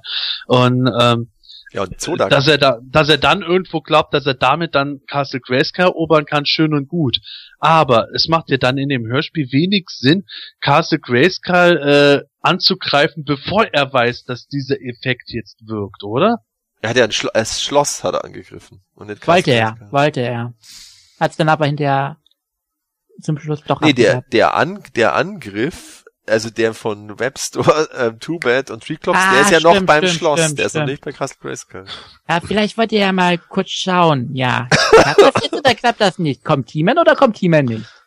Ach, okay, dann habe ich das falsch irgendwie verstanden gehabt. Ich dachte, das wäre äh, sozusagen Schloss Grayskull gewesen. Okay. Da, da ist aber tatsächlich auch manchmal das Problem, dass man kur kurz nicht weiß, wo man jetzt eigentlich gerade ist. Das ist, Ja. das hat man ja schon bei Tilas Verrat das Problem, dass man immer erst so überlegen muss, wo bin ich denn jetzt eigentlich gerade? Mhm. Ja. Aber nochmal zu Kila zurückzukommen, um sie ein bisschen zu rehabilitieren, weil ähm, ich glaube, die ist eigentlich auch ganz froh, dass ähm, Adam nicht dabei ist. Also, also das merkt man auch in einer späteren Folge. Ich glaube, bei der Pyramide des, der Unsterblichkeit, ähm, wo Hordog und so den Scheinangriff starten. Da ist ja Adam auch mit dabei und Tila so, Adam, lauf, lauf, bring dich in Sicherheit. Ja, okay, aber ich hätte gemeint, dass in Orkus schwerste Stunde Thieler dann schon so reagiert hätte, ja, äh, ach, Adam, äh, wieder der übliche Feigling, so wäre gut Teamen mal hier. Ja, aber Adam streut ja auch dann nochmal Salz in die Wunde. Ja, genau, das verstehe ich dann. Das das ist ganz seltsam, dass äh, es scheint ansch die Rolle von Adam sein zu, also in den Hörspielen sein zu sein, dass er eigentlich wäre er mutig oder stark genug mitzukämpfen. Er muss aber immer so tun, als wäre er äh, ein, ein Weichling und ein, ein Schöngeist. Ja, und er spielt da, glaube ich, auch so ein bisschen mit Absicht den dummen Ja, ne? Und ja, weiß dann eben auch so, äh, wenn er dann nochmal das Gedicht über den Mond Ja. rauspackt, dass Tila dann äh, da dann nochmal der Hut hochgeht, so, und äh, das ist es dann halt so. Also, ja. Und da greift hier noch at Arms dann hinterher ein und sagt, ja, Tila, komm mal runter. Äh, Genau. Weiß Also easy. es ist jetzt Chill out. Wir alle wissen, dass du chronisch UV bist. Also Tila, das ist jetzt nicht das Thema. Stoner und Rockon haben uns bewiesen, dass sie unsere Freunde sind. Es ist, es wäre wichtiger, dass wir uns bei ihnen bedanken, bevor wir uns über Adam beklagen. Hat er ja auch recht. Und man muss sagen, Mhm. das ist wenigstens das Positive, dass er da äh, tatsächlich wahres Wort bringt, anstatt auch noch bei Tila irgendwo reinzusticheln. In früheren Folgen war Man at Arms ja selber immer mit am dicksten dabei, seine Tochter zu verarschen bezüglich der Geheimidentität von Ja. ihm. Ja, war halt hier der falsche Zeitpunkt, wäre das gewesen. Ja, aber also hier fand ich das wirklich gut gemacht, wie Man at Arms da halt Ja. reinkommt, wirklich so als der ältere, erfahrene, Mhm. so, hey, darum geht's jetzt überhaupt nicht, jetzt äh, halte ich da mal ein bisschen zurück, wir haben hier wichtig, ein wichtigeres Thema. Finde ich gut. Entschuldigung, wenn ich jetzt nochmal springe, aber ähm, bei den Schlangenmenschen, also da denke ich mal, ähm, vielleicht war, waren die ja jetzt hier so als ein kleiner Teaser, also als eine kleine Vorschau gedacht, weil ähm, da kann man, so dass man schon gespannt ist, ähm, okay, die sind jetzt da, mal sehen, was sie in späteren Folgen so bringen. Ja, genau, weil äh, in den äh, kommenden Folgen wird es ja noch ein bisschen größer sein, äh, ohne jetzt zu viel voranzugreifen, aber zum Beispiel äh, die Maskerade, die King Hiss ja trägt, die wird ja der nächsten Folge noch eine Rolle spielen. das, das finde ich dann auch schon ganz gut. Wa- Was mich dabei trotzdem irgendwo wundert, ist halt, dass dieser Angriff jetzt kommt. Ich finde, der kommt da halt viel zu früh und auch ein bisschen irgendwo äh, sinnlos, weil ich jetzt halt eher erwartet hätte, als Teil des großen Plots irgendwo Skeletor sorgt durch den Hexenturm dafür, dass äh, die magischen Kräfte von Heeman unterbunden werden und so, dass er dann halt eben erst den Angriff gestartet hätte, wenn er weiß, ja, äh, der Effekt funktioniert jetzt. Wenn ich mich recht entsinne, ist es ja aber auch später dann so, dass er zwar Eternis zum Beispiel angreift, aber nicht das, was ich logischer gefunden hätte, Castle Grayskull, wo ja auch höchstwahrscheinlich die magischen Kräfte dann unterdrückt sein müssten, wenn er das konsequent durchdenkt. Ja, aber kann ja auch sein, dass Skeletor dann denkt, okay, Castle Grayskull hat keine Magie mehr. Was soll ich denn damit? Ach so, okay. Okay, das, das macht natürlich Sinn. Verdammt, so weit habe ich noch nicht gedacht. Und ja, fiel mir auch gerade ein, aber ähm, Castle Grayskull wird ja eigentlich angegriffen, weil durch die Magie des Hexensturms kann ja dann die Magie von Grayskull nicht wirken. Also das ist Ja, halt stimmt. Das kommt ja dann äh, als nächstes äh, Genau, nach, heraus. der, nach der Snake Mountain Szene blendet es dann wieder um, weil dann fliegen nämlich der Orko und der Adam fliegen zum Castle Grayskull, weil er da nochmal anscheinend nachschauen muss, was der Geist von Castle Grayskull dazu sagt. Und natürlich kommt er dann mit seinem jetzt nicht mehr funktionierenden Schwert auch nicht mehr in Castle Grayskull rein, überraschenderweise. Mhm. Ja, das, das zieht sich da ein bisschen so diese Erkenntnis, äh, dass jetzt eigentlich gar nichts mehr geht. Ja, aber trotzdem merkt man so langsam auch so ein bisschen die Panik. Also Adam, der will da rein, es geht nicht. Und er versucht es immer wieder und Orko, ja, ähm, es geht nicht. Auch äh, wenn du so oft mit deinem Schwert gegen das Ja. Ho- Vorhaus. Also das finde ich wieder gut umgesetzt. Ja, Also pra praktischerweise lacht dann auch noch Skeletor äh, ähm, hinweismäßig, als sie da ein paar Mal gegen das Tor hauen, damit sie auch wissen, ah, Skeletor ist da, Ja. äh, steckt dahinter. Ja, aber das ist dann ja auch schon wieder ein bisschen unlogisch. ja, das ist total das seltsam. beobachten würde und sieht dann irgendwie, ah, sieh an, Prinz Adam. Und er hat Timels Schwert dabei und haut damit gegen das Tor von Grayskull und Hm, nichts passiert. komisch. so ein Zufall. Ja, genau. Also das ist eh, ähm, eigentlich sieht's ja so aus, als wüsste Skeletor, dass Adam sich verwandeln muss in He-Man, weil sonst würde er nichts veranlassen, was das verhindert. Also, oder ist es nur ein Kollat- Kollateralschaden gewesen von seinem Plan für was auch immer? vielleicht ähm, aus der Rache des Schlangenfürsten. Vielleicht sieht er da, oh, Prinz Adam, der will in Grayskull rein. Er schafft's auch nicht. Ah, ja, stimmt, genau. Ach so, du meinst, Skeletor kommt sich da weniger dumm vor. ja. Okay, ähm, von der Logik her ist es schon etwas fragwürdig, da stimme ich euch zu. Aber dennoch, ähm, von der Stimmung, denke ich mal, 1A. ja, ja, klar. Das haben Gut, sie es drauf. ist natürlich auch ein sehr probates Mittel, um einfach irgendwo darzustellen, wie ausweglos das ist. Weil Mhm. wenn man das jetzt sich konsequent denkt äh, oder sich in die Lage versetzt, okay, ich bin jetzt Prinz Adam, ich möchte mich in Himmel verwandeln, es funktioniert nicht. Der erste Impuls, den ich auch hätte, wäre natürlich dann zu Castle Grayskull hinzugehen und die Zauberin Rat zu fragen. Und das ist jetzt die Misere, hey, nicht einmal das funktioniert. Und da, das ist ja die ausweglose Situation, wo es dann halt eben, äh, ja, wo der Zufall halt eben mitspielt, dass plötzlich Beastman dann auftaucht, als Adam schon längst weg ist und Orko dadurch erfährt, was überhaupt die, äh, das Problem ist. Ja. Das ist auch so, hm, okay, Beastman kann also einfach ohne Probleme da bei Castle Grayskull rumstapfen und ja, ist dann auch noch so nett und erklärt und, und fällt auf den, auf diesen unfassbar guten Trick vom Orko rein. Äh, auf, die, auf die klassische Frage, ach du, was du mir verheimlichst, das weißt du doch gar nicht. Also, wirklich super. Das fand ich auch geil. Ich habe zwar äh, die äh, Stimme von Christian Rode wie immer vermisst bei Beastman. Der wird ja in der Folge gesprochen von Michael Grimm auch wieder. Aber äh, trotzdem, endgeil geschrieben, meiner Meinung nach. Irgendwie Beastman ver äh, verspottet Orko zunächst einmal und Orko auf billigste Methode schafft es Beastman genau das rauszulocken, was er erfahren will. Zu Michael Grimm ähm, wollte ich noch sagen, also bei der Gelegenheit, also ich mag den Sprecher. Ich kenne ihn ja auch aus anderen Serien und ich habe ihn auch noch mal live gesehen, bei den Kamalfa-Spielen. Und ich denk mal, also ja, also dass der Beastman hier auch ähm, gut rüberbringt. Also es ist zwar das Problem, also Beastman ist ein bisschen trottelig, ähm, trotteliger als sonst. Also wenn man in den anderen Folgen, früheren Folgen mal sieht. Och nö, wenn ich da an die Honigbomben denke. Ich gerade Okay, sagen. stimmt. Auch wieder Ich gewartet. glaube, okay. ich glaub, das war immer noch Beastman at his worst.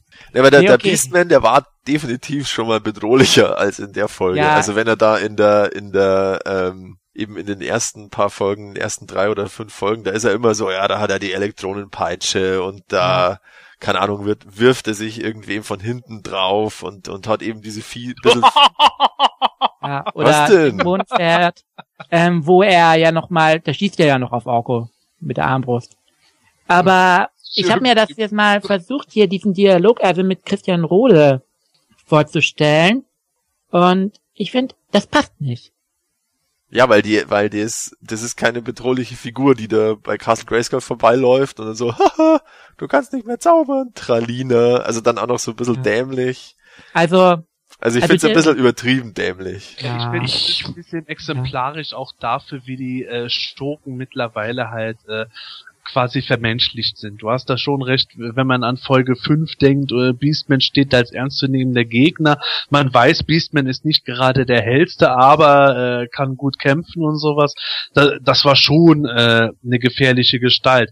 Und jetzt mittlerweile spaziert er halt durch die Gegend und Orko, der nun wirklich absolut wehrlos ist, kommt gar nicht auf die Idee, dass das vielleicht jetzt irgendwo ein Problem sein könnte, dass einer der Schurken bei ihm auftaucht. Nee, irgendwie, ach Beastman, hallo, wie geht's dir? Oh, ja, ja. das, genau, also eigentlich ist er ja ein Gegner.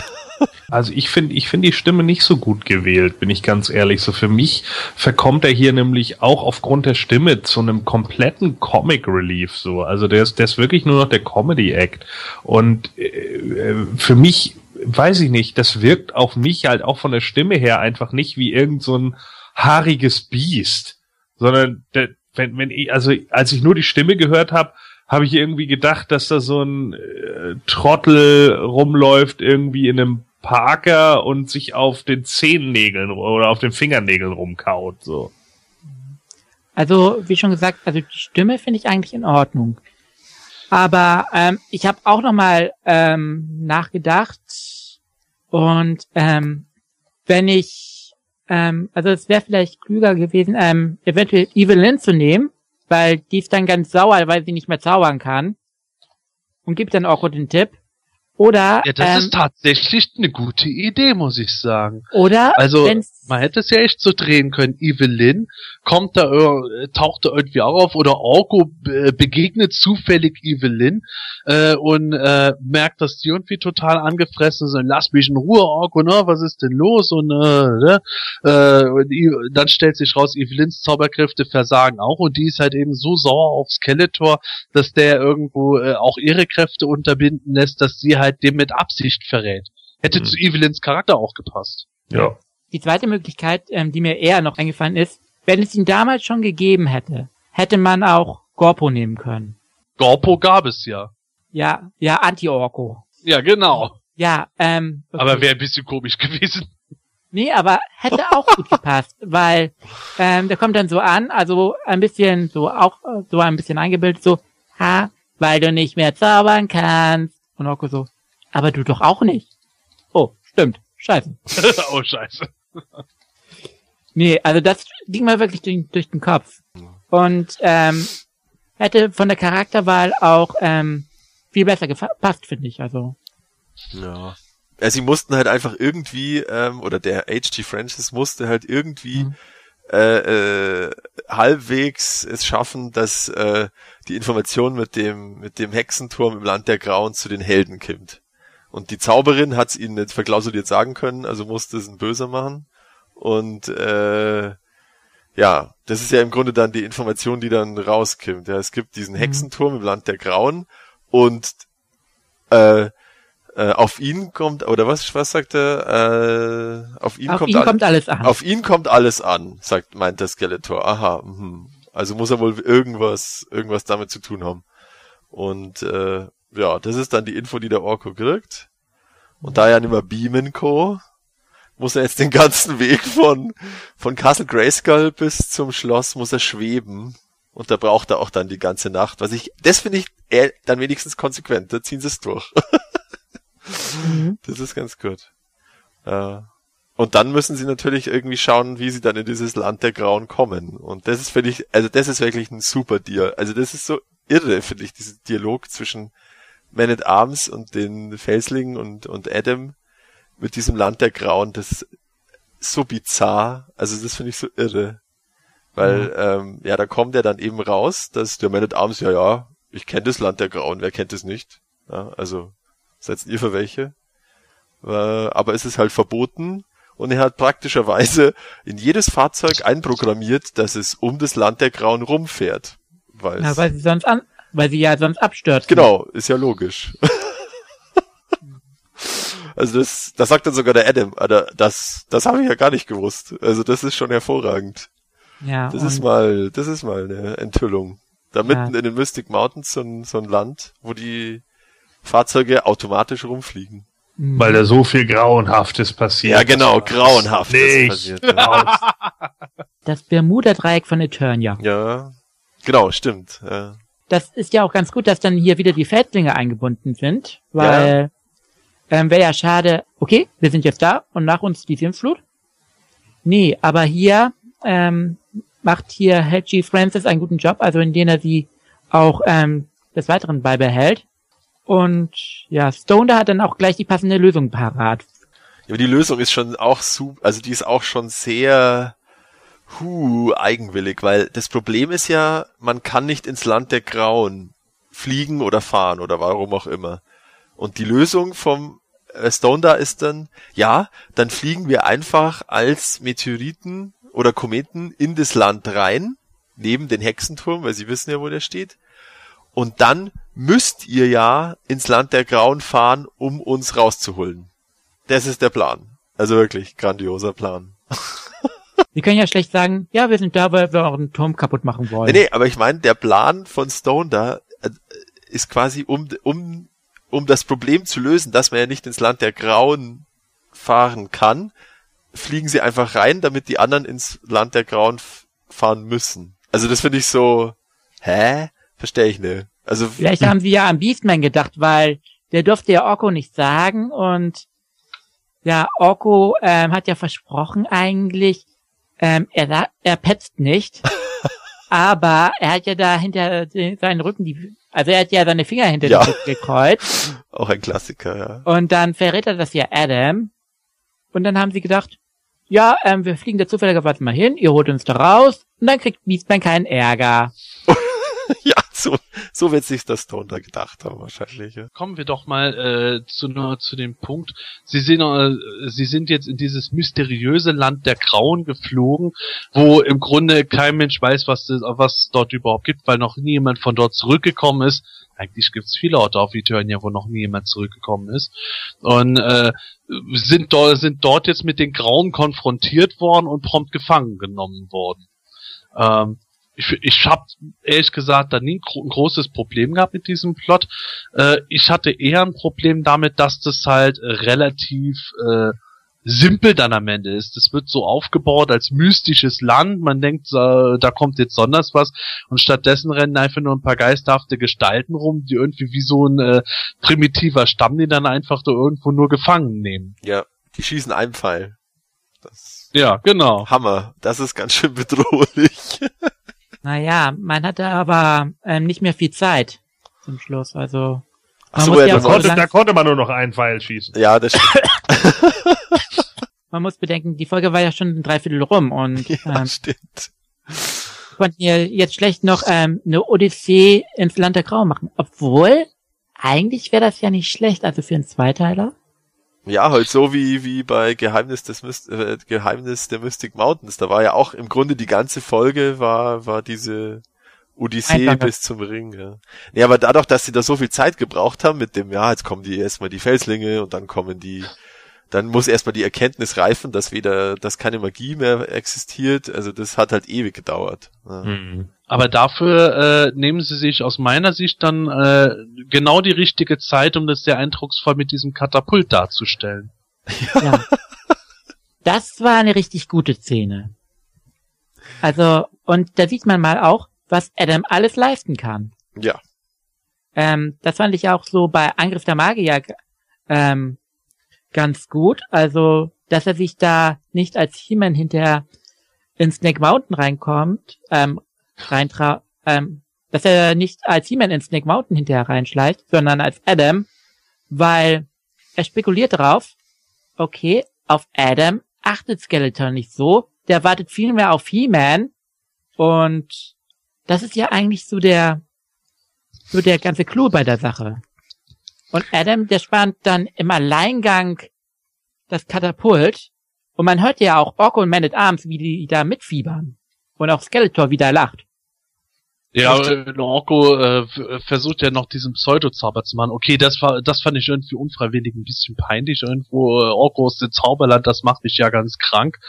Aber äh, so, es wird halt sehr schön aufgebaut irgendwo dieser Druck des Ganzen, dass ausgerechnet der äh, schwächliche Adam, von dem man halt weiß, okay, er ist, er ist nicht so feige oder äh, friedliebend, wie er immer tut, aber trotzdem hat er nicht Tiemens Kräfte, dass ausgerechnet der jetzt das Katapult spannen soll, an dem die Leute bisher alle irgendwo gestorben sind.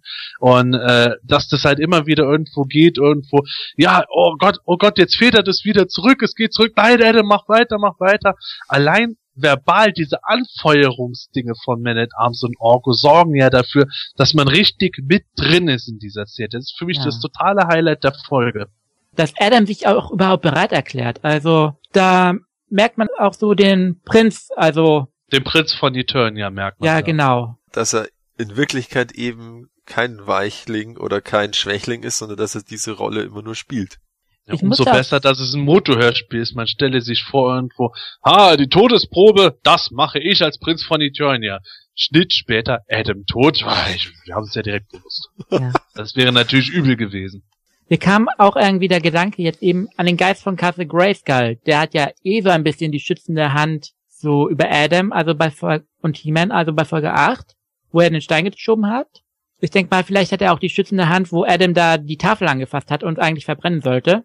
Und Nein, hier ich, ich, ich würde das dann doch eher ein bisschen so sehen, äh, wenn jetzt wirklich diese Magie unterbunden ist, dass auch der Geist von Castle Grayskull da schlecht irgendwo als Schutzengel wirken konnte, sondern Ja. dass es tatsächlich ist so dieser Triumph des Geistes über den Körper, wie halt irgendwo ja, wie zum Beispiel Mütter in absoluten Notsituationen plötzlich unglaubliche Kräfte aufbieten konnten, um ihr Kind unter einen Schutthaufen herauszuziehen und sowas. ja, fiel mir auch eben ein. Ja, dann äh, haben wir im Grunde schon, aus meiner Sicht zumindest, äh, eigentlich das Highlight der Folge passiert, aber das Finale kommt ja jetzt erst noch, das Katapult ist ja jetzt gespannt. Die Grauen äh, haben, haben sich dafür scheinbar gar nicht weiter interessiert. Adam ist halt vor Erschöpfung in Ohnmacht gefallen. Und äh, dann, wird, dann wird halt das gespannte Katapult heimlich dazu benutzt, die Felslinge ganz schnell gegen den Hexenturm zu schleudern der dann zerbricht und darunter kommt der Schädel eines Riesen zum Vorschein, der glaube ich auch zerbricht und damit kriegen die Helden wieder ihre Kräfte zurück. Und äh, ja, im Grunde ist damit die Folge ja auch schon so ziemlich äh, beendet, weil halt eben jetzt wieder Adam sich in He-Man verwandeln kann. Was mir dabei aufgefallen ist, abgesehen davon, dass ich es eigentlich ganz gut finde, wie der Hexenturm zerstört wird, aber offenbar wissen die Felslinge ab jetzt ja auch, dass äh, Adam und He-Man ein und dieselbe Person sind. Stimmt, das ist mir auch aufgefallen. Also, Irgendwie scheint es ja bekannt zu sein, weil sonst, wa, wa, was war der Plan vom Skeletor mit dem Hexenturm? Was wollte er unterbinden? Weil, ähm, er weiß ja eigentlich gar nicht, dass sich da Adam in He-Man verwandeln äh, muss. Was, was sollte dann das Ganze? Ja? Also was, ähm, dass, Ja, er, vielleicht dass er Orko seine Kräfte nimmt, kann er nicht der Masterplan sein. vielleicht hat er sich ja gedacht, ähm, okay, die Grauen bauen jetzt ihren Turm. Ähm, ich, also, er ist ja da reingegangen und gesagt, okay, aber mach das jetzt und vielleicht schwächt das ja He-Man. Hm, Ja, vielleicht hat er da ja einfach nur gedacht, so von wegen, ja, es ist ja ein Zauberschwert. Und wenn alle Zauber außer Kraft gesetzt sind, dann ist halt auch das Zauberschwert außer Kraft gesetzt und dann hat He-Man zumindest sein Schwert nicht mehr. Ja. Ja, weil das in der Vergangenheit auch schon immer so gut funktioniert hat. Äh, Sternstaub. Skeletor hat sich in der Vergangenheit. Auch nicht dadurch ausgezeichnet, besonders intelligent zu sein oder irgendwas aus seinen Fehlern zu lernen. Okay. Obwohl, ähm, in Tilas Verrat hat das ja, ähm, hatte ja He-Man ohne Zauberschwert ein bisschen Pech gehabt. Ja, aber war trotzdem keine gute Folge. der Adam kann sich ja dann eben auch wieder verwandeln in He-Man und dann eilen, eilt der He-Man mit Man at Arms und den Felslingen ja auch zu diesem ähm, Kampf. Ich glaube, er ist dann vorm Schloss, äh, den der Skeletor und die anderen gestartet haben. Und äh, danach sagt er dann, ich glaube, die Tila fragt dann sogar, ja, was war jetzt eigentlich los? Und dann kann es, kann er ihr es natürlich dann wieder nicht sagen, ja, äh, ich konnte mich ja nicht in He-Man verwandeln. Er hat dann nur irgendwie so, ja, da war dann dieser Hexenturm und der hat äh, im Land der Grauen und der hat irgendeinen Zauber äh, ausgelöst. Und das wird auch überhaupt nicht dann sozusagen schlussendlich aufgeklärt, was das jetzt überhaupt genau ähm, wer das überhaupt wer das überhaupt sozusagen befohlen hat, dass dieser Hexenturm gebaut wird und was der Skeletor damit damit äh, bewirken wollte. Also einfach ein bisschen konfus. Was sind das Ja. eigentlich für Grauen, die da so abgehen? Wa- Warum ist denn das so grauenhaft? Wird das eigentlich irgendwann mal erklärt? Nö. Ne, das sind einfach nur äh, ein bisschen so gefährlich schreiende Typen mit Pfeilen. Ja, die, die sind ja grau, weil sie irgendwie So wie Geister. graue Schemen aussehen. Ja. Die sind nicht wirklich, also nicht wirklich komplette Geister, aber auch nicht so richtig körperlich fassbar. Irgendwie so eine Art Dämonenrasse oder sowas, die halt irgendwie gern für sich sind. Kein Wunder bei so einem komischen Plot. Wenn Stone da, Hordak und Stratos einen Start aufmachen, ist das dann auch das Land der Grauen. Nee, aber Man at Arms sagt ja auch selber, ja, niemand weiß, wie die Grauen sind. Außer Skeletor. Ja, weil der Der schon war da ja war. schon mal da. da. Ja, das wird immerhin ja vorher in der Folge noch erwähnt. Naja. Ja, das stimmt. Aber so oder ja, so, das ist man so- hätte, man hätte mit Sicherheit mit den Grauen selber noch ein bisschen mehr da anstellen können. Ja. Ja. Aber wir haben noch jemanden vergessen, der auch mit dem Land der Grauen war. ja den Fringer. Cringer, ja. Ich glaube, den, den haben sie auch vergessen. Nee, Ja, der den- kommt ja hinterher wieder als Battlecat. Ja, ja, klar, die, die mussten ja Battlecat noch irgendwie dabei haben, damit er wieder zurück, damit er mit ihm zurückreiten kann. Ich glaube, das war Ja. der, war der Zweck. Ja. Ja, aber ja. die Sprechrolle war sehr, sehr minimal. ja. Aber ähm, das mit dem Blut, also dass es nicht alles ganz aufgeklärt wird, ähm, das war ja auch noch in der anderen Folge das Problem hier bei Skeletors Meisterplan. Ähm, warum baut Skeletor jetzt seine ähm, Zeitmaschine? Also das hat Ja, wie gesagt, also ich finde es einfach in der Folge, äh, es kommt eben nicht genau raus, was das jetzt überhaupt ursprünglich eigentlich sollte und äh, er konnte es ja eben eigentlich gar nicht gewusst haben, dass er damit es auslöst, dass der He-Man, äh, dass der Adam sich nicht mehr in He-Man verwandeln kann. Also Ja. und gleichzeitig ruft er die Schlangenmenschen, setzt sie dann aber auch gar nicht ein. Also hä? Aber was beim Schluss mal schön war, äh, man merkt, Orko freut sich, seine Zauberkraft ist wieder da. Ja klar. Es war ja auch Orkos schwerste Stunde die Folge. Das ist doch ein schönes Schlusswort. ja. Ja, dann kommen wir doch mal äh, wie immer zu unserer Endbewertung äh, nach gutem äh, deutschen Notensystem von 1 bis 6, also von sehr gut bis äh, ungenügend. Michael, wie würdest du diese Folge bewerten? Nach wie vor einer meiner Lieblingsfolgen, auch ähm, wenn auch kleiner Plotschwächen. Ich würde sagen, ja, zwei minus bis drei plus. Ja, nee, also ich glaube, so gut kommt die Folge bei mir nicht weg. Ähm, weil da äh, dafür sind mir einige Sachen dieses Mal zu unwirsch, unter anderem eben, wie gesagt, auch einige Sprecher, äh, wie im Beastman, der für mich in dieser Sache irgendwie überhaupt nicht passt. Ähm, und sonst lobe ich die Sprecher eigentlich immer, aber in diesem Falle äh, haut das für mich einfach nicht hin. Ähm, generell sind mir da einige Sachen einfach zu konstruiert, zu sehr aufgesetzt. Man, man setzt halt irgendwie Punkte dahin. Wie Matthias gerade eben auch gesagt hat, Battlecat wird so, man hat so das Gefühl, Battlecat wird nur dahingesetzt, damit He-Man wieder wegreiten kann und all solche Scherze. Ja, ähm, man hatte viel Potenzial, auch hier wieder äh, für andere Sachen, das nicht ausgenutzt wurde und eben Dinge, die nicht so richtig logisch sind. So was wir jetzt ja nun auch schon lang und breit erklärt haben, ne, woher will Skeletor wissen, was das Ganze bringt und kann er, wenn er darauf spekuliert, das ist ja jetzt nur meine Idee, dass das Zauberschwert dann auch nicht mehr zaubern kann, dann sagt er das halt mal, ja. Also das, das bringt man in einem Satz. Es ist ein Satz, der diese Sache erklärt. Und genau das fehlt halt alles irgendwie. Und das macht's für mich ziemlich unwirsch. Und deswegen gebe ich hier eher eine vier bis vier minus. Also ich hatte die jetzt nicht als Kind die Folge. Ähm, Ich äh, habe sie vor ein paar Jahren, glaube ich, das erste Mal gehört. Da fand ich sie jetzt so mittel, aber jetzt habe ich mir im Vorfeld zu der Folge habe ich es mir ein paar Mal heute jetzt angehört und da jetzt irgendwie bei jedem, bei jedem, bei jedem Mal anhören, äh, habe ich mehr Fehler gefunden irgendwie oder mehr äh, Plotlöcher. Und äh, mei, aber ist halt, es ist halt ein Kinderhörspiel, aber ich hätte mir einfach äh, gewünscht, dass wenn ich die, wenn ich die Schlangenmenschen halt einführe, dass ich die dann auch verwende. Also mir, keine Ahnung, die, diese Bedrohung hätte auch irgendwie von den Schlangenmenschen kommen können oder die Schlangenmenschen hätten mehr eingesetzt werden können. Die, die kommen, die gehen da meiner Meinung nach einfach so unter und äh, die Grauen sind im Grunde auch ganz kurz nur super bedrohlich und dann eigentlich überhaupt nicht bedrohlich, sind eigentlich nur die drei bösen Stimmen von Beastman und äh, Stone Da und Rockhorn, die da ein bisschen rumschreien dürfen, ähm, weil die gleichen Sprecher eben eingesetzt worden sind.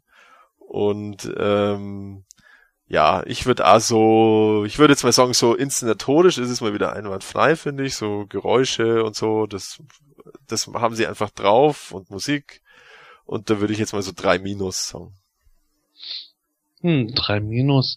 Kommen dann mäßig so an mein Fazit ran. Ähm, ich muss sagen, bei dieser Folge, die hat bei mir einen gewissen Stein im Brett. Ich habe die früher immer als äh, The Saving Grace inmitten von etlichen nicht so guten Folgen dieser 20er-Reihe gesehen. Und ähm, er hat mir eigentlich schon immer ganz gut gefallen, vor allem eben wegen dieser dramatischen Szene mit dem Katapultspannen von Adam und diesem interessanten Grundplot.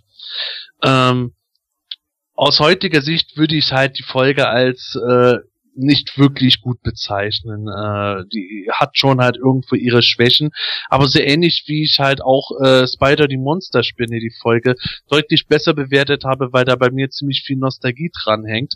Ähm, bin ich halt auch bei Orkus schwerste Stunde tatsächlich da versucht, eine 3 plus bis 3 zu sagen, weil ich trotz dieser ganzen Plots mich immer noch äh, die meiste Zeit des Hörspiels ganz gut amüsiert fühle. Ich habe da, warum auch immer, halt eben nicht so das Problem, dass ich so viele Plotlöcher oder Probleme sehe. Das einzige große Problem ist bei mir tatsächlich irgendwo diese äh, Einführung der Schlangenmenschen äh, nach äh, dem Angriff auf äh, ja, ich denke immer Castle Grayskull, aber es ist ja äh, das Schloss gewesen. Das kommt mir ein bisschen komisch vor, aber abgesehen davon kann ich tatsächlich diese anderen Schwächen relativ gut ausblenden und äh, höre die Folge ab und zu mal schon noch ganz gerne. Deswegen bleibe ich mal bei einer 3.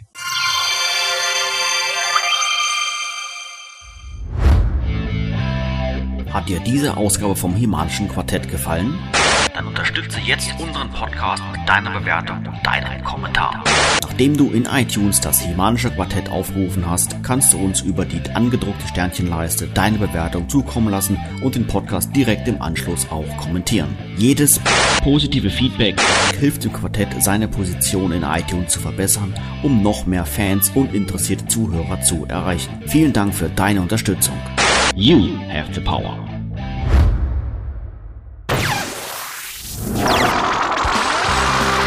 Das Semanische Quartett. Präsentiert von planeteternia.de.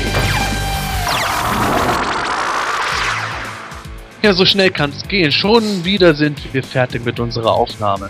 In wenigen Wochen geht es aber natürlich weiter mit Folge 110. Und wie immer könnt ihr uns bis dahin Feedback geben, zum Beispiel bei iTunes, Facebook oder auf playdeturnia.de. Genauso könnt ihr uns auch Fragen stellen, die wir dann in der nächsten Folge beantworten. Und wenn ihr hier auch mal selbst als Gast mitquasseln wollt, dann schreibt uns an quartett.planeteternia.de. Sehr richtig. Bei uns heute zu Gast war Michael Dielenschneider. Vielen Dank, dass du bei uns mitgemacht hast. Ja, vielen Dank, dass ich mitmachen durfte. Hat Spaß gemacht. Und ich hoffe, ich darf irgendwann mal wieder dabei sein. Ja, das werden wir, das werden wir dann mit Sicherheit in Zukunft noch sehen. Und bis dahin kann ich nur noch sagen, gute Nacht und gute Reise. Ja, dieses Mal war wieder Hörspielfolge. Das war sind ja auch als Hörer mein eine Lieblings-Podcast-Folgen. Äh, hat wieder große Freude gemacht. Ähm, ich freue mich schon auf die nächste Hörspielfolge, aber zwischendurch hätte ich doch auch gerne mal wieder eine, eine Podcast-Ausgabe mit vielen News zu äh, Moto Classics und ich hoffe, dass es jetzt im November endlich soweit ist. Also bis dann, Servus. Ja, tschüss, bis dann. Und äh, als Abschluss noch eine kurze Frage. Wie heißt äh, der bekannteste Satz im äh, Porno auf Eternia? Warum liegt denn da Strobo? Oh. Ah, ja, ja. Also Aufnahme läuft. Hey, jetzt kommt der Motopod. Achso. Hallo. Entschuldigung. Genauso wie Rockon. Verdammt. Die Grauen schlagen ihn ja total zu Brei. Nee, Quatsch, das bin ja gar nicht ich. Das war ja Stefan. Ich hab schon gedacht, okay, was hat vor dir vor? Das wird schön für Stefan, dass er alles schneiden darf. Irgendeiner klappert da. Ich. Guten Appetit. Danke. Ich dachte, das Essen wäre verbrannt. Angebrannt. Ah, okay. Was gibt's denn? Es gab Grießbrei. Der ist jetzt weg. Okay. Und die Milch ist mir leider angebrannt. Oh. Ach so. Wir hatten heute herzhafte Pfannkuchen. Okay, Konzentration. Okay. Sonst haben wir ein bisschen. E-Man natürlich. E-Man. Ja, und dann gab's immer mal Figuren und Hallo, Hörspiele. hallo? Ja? Bin ich noch da? Ja? Also ich höre ich hör den äh, Michino. Ich höre die auch. Sebastian, hörst du uns nimmer? Ich glaube, der hört uns nimmer. Sebastian? Hallo? Stimmt. Ich, ähm, nee, ich wollte das nur sagen, weil, ähm, nee, weil, ja, jetzt hab ich einen Faden. Nee, Gordon, weißt du da vielleicht irgendwas? Nee, leider nicht. Ja, danke Gordon für diese Information. Ja. Auf jeden Fall. aber, ähm, das werden wir ja auch in einer späteren Folge, ähm, aber das werden wir auch, äh, aber, äh, das ist ja auch in einer späteren Folge. Also ich glaube, ähm, ah nee, das sag ich später, das sag ich später. Jetzt Ähm, okay. Ist Punkt. Okay. Nee, das ist ist, ähm, falscher Zeitpunkt. Also, jetzt wurde das vorhin angesprochen, hast ähm, die Information-Karton, ähm, im Karton, nee, Im Formation Karton gibt es bestimmt auch Figuren. aber, Das ist ja total unlogisch. nee, finde ich nicht. Ja doch. Äh, doch, Ähm, eigentlich schon. Nein, eigentlich nicht. Okay, wir sind jetzt, ja, naja, die können ja schlecht sagen, ja, wir sind da, weil wir euren, Ja, aber interessanterweise sagt er dann auch zu, schl- weil der hier, also ja, so, ähm, wie das mit, ähm, ja, ähm, komisch. Ja, vor allen Dingen, wir drehen uns gerade echt im Kreis. Ja, okay, gut, ähm, läuft. ich hab auch ein, ich hab auch ein, Hat zu spät. schade. Na gut. Ui. Gut, dann mache ich Stopp. Das semanische Quartett. Präsentiert von planeteternia.de.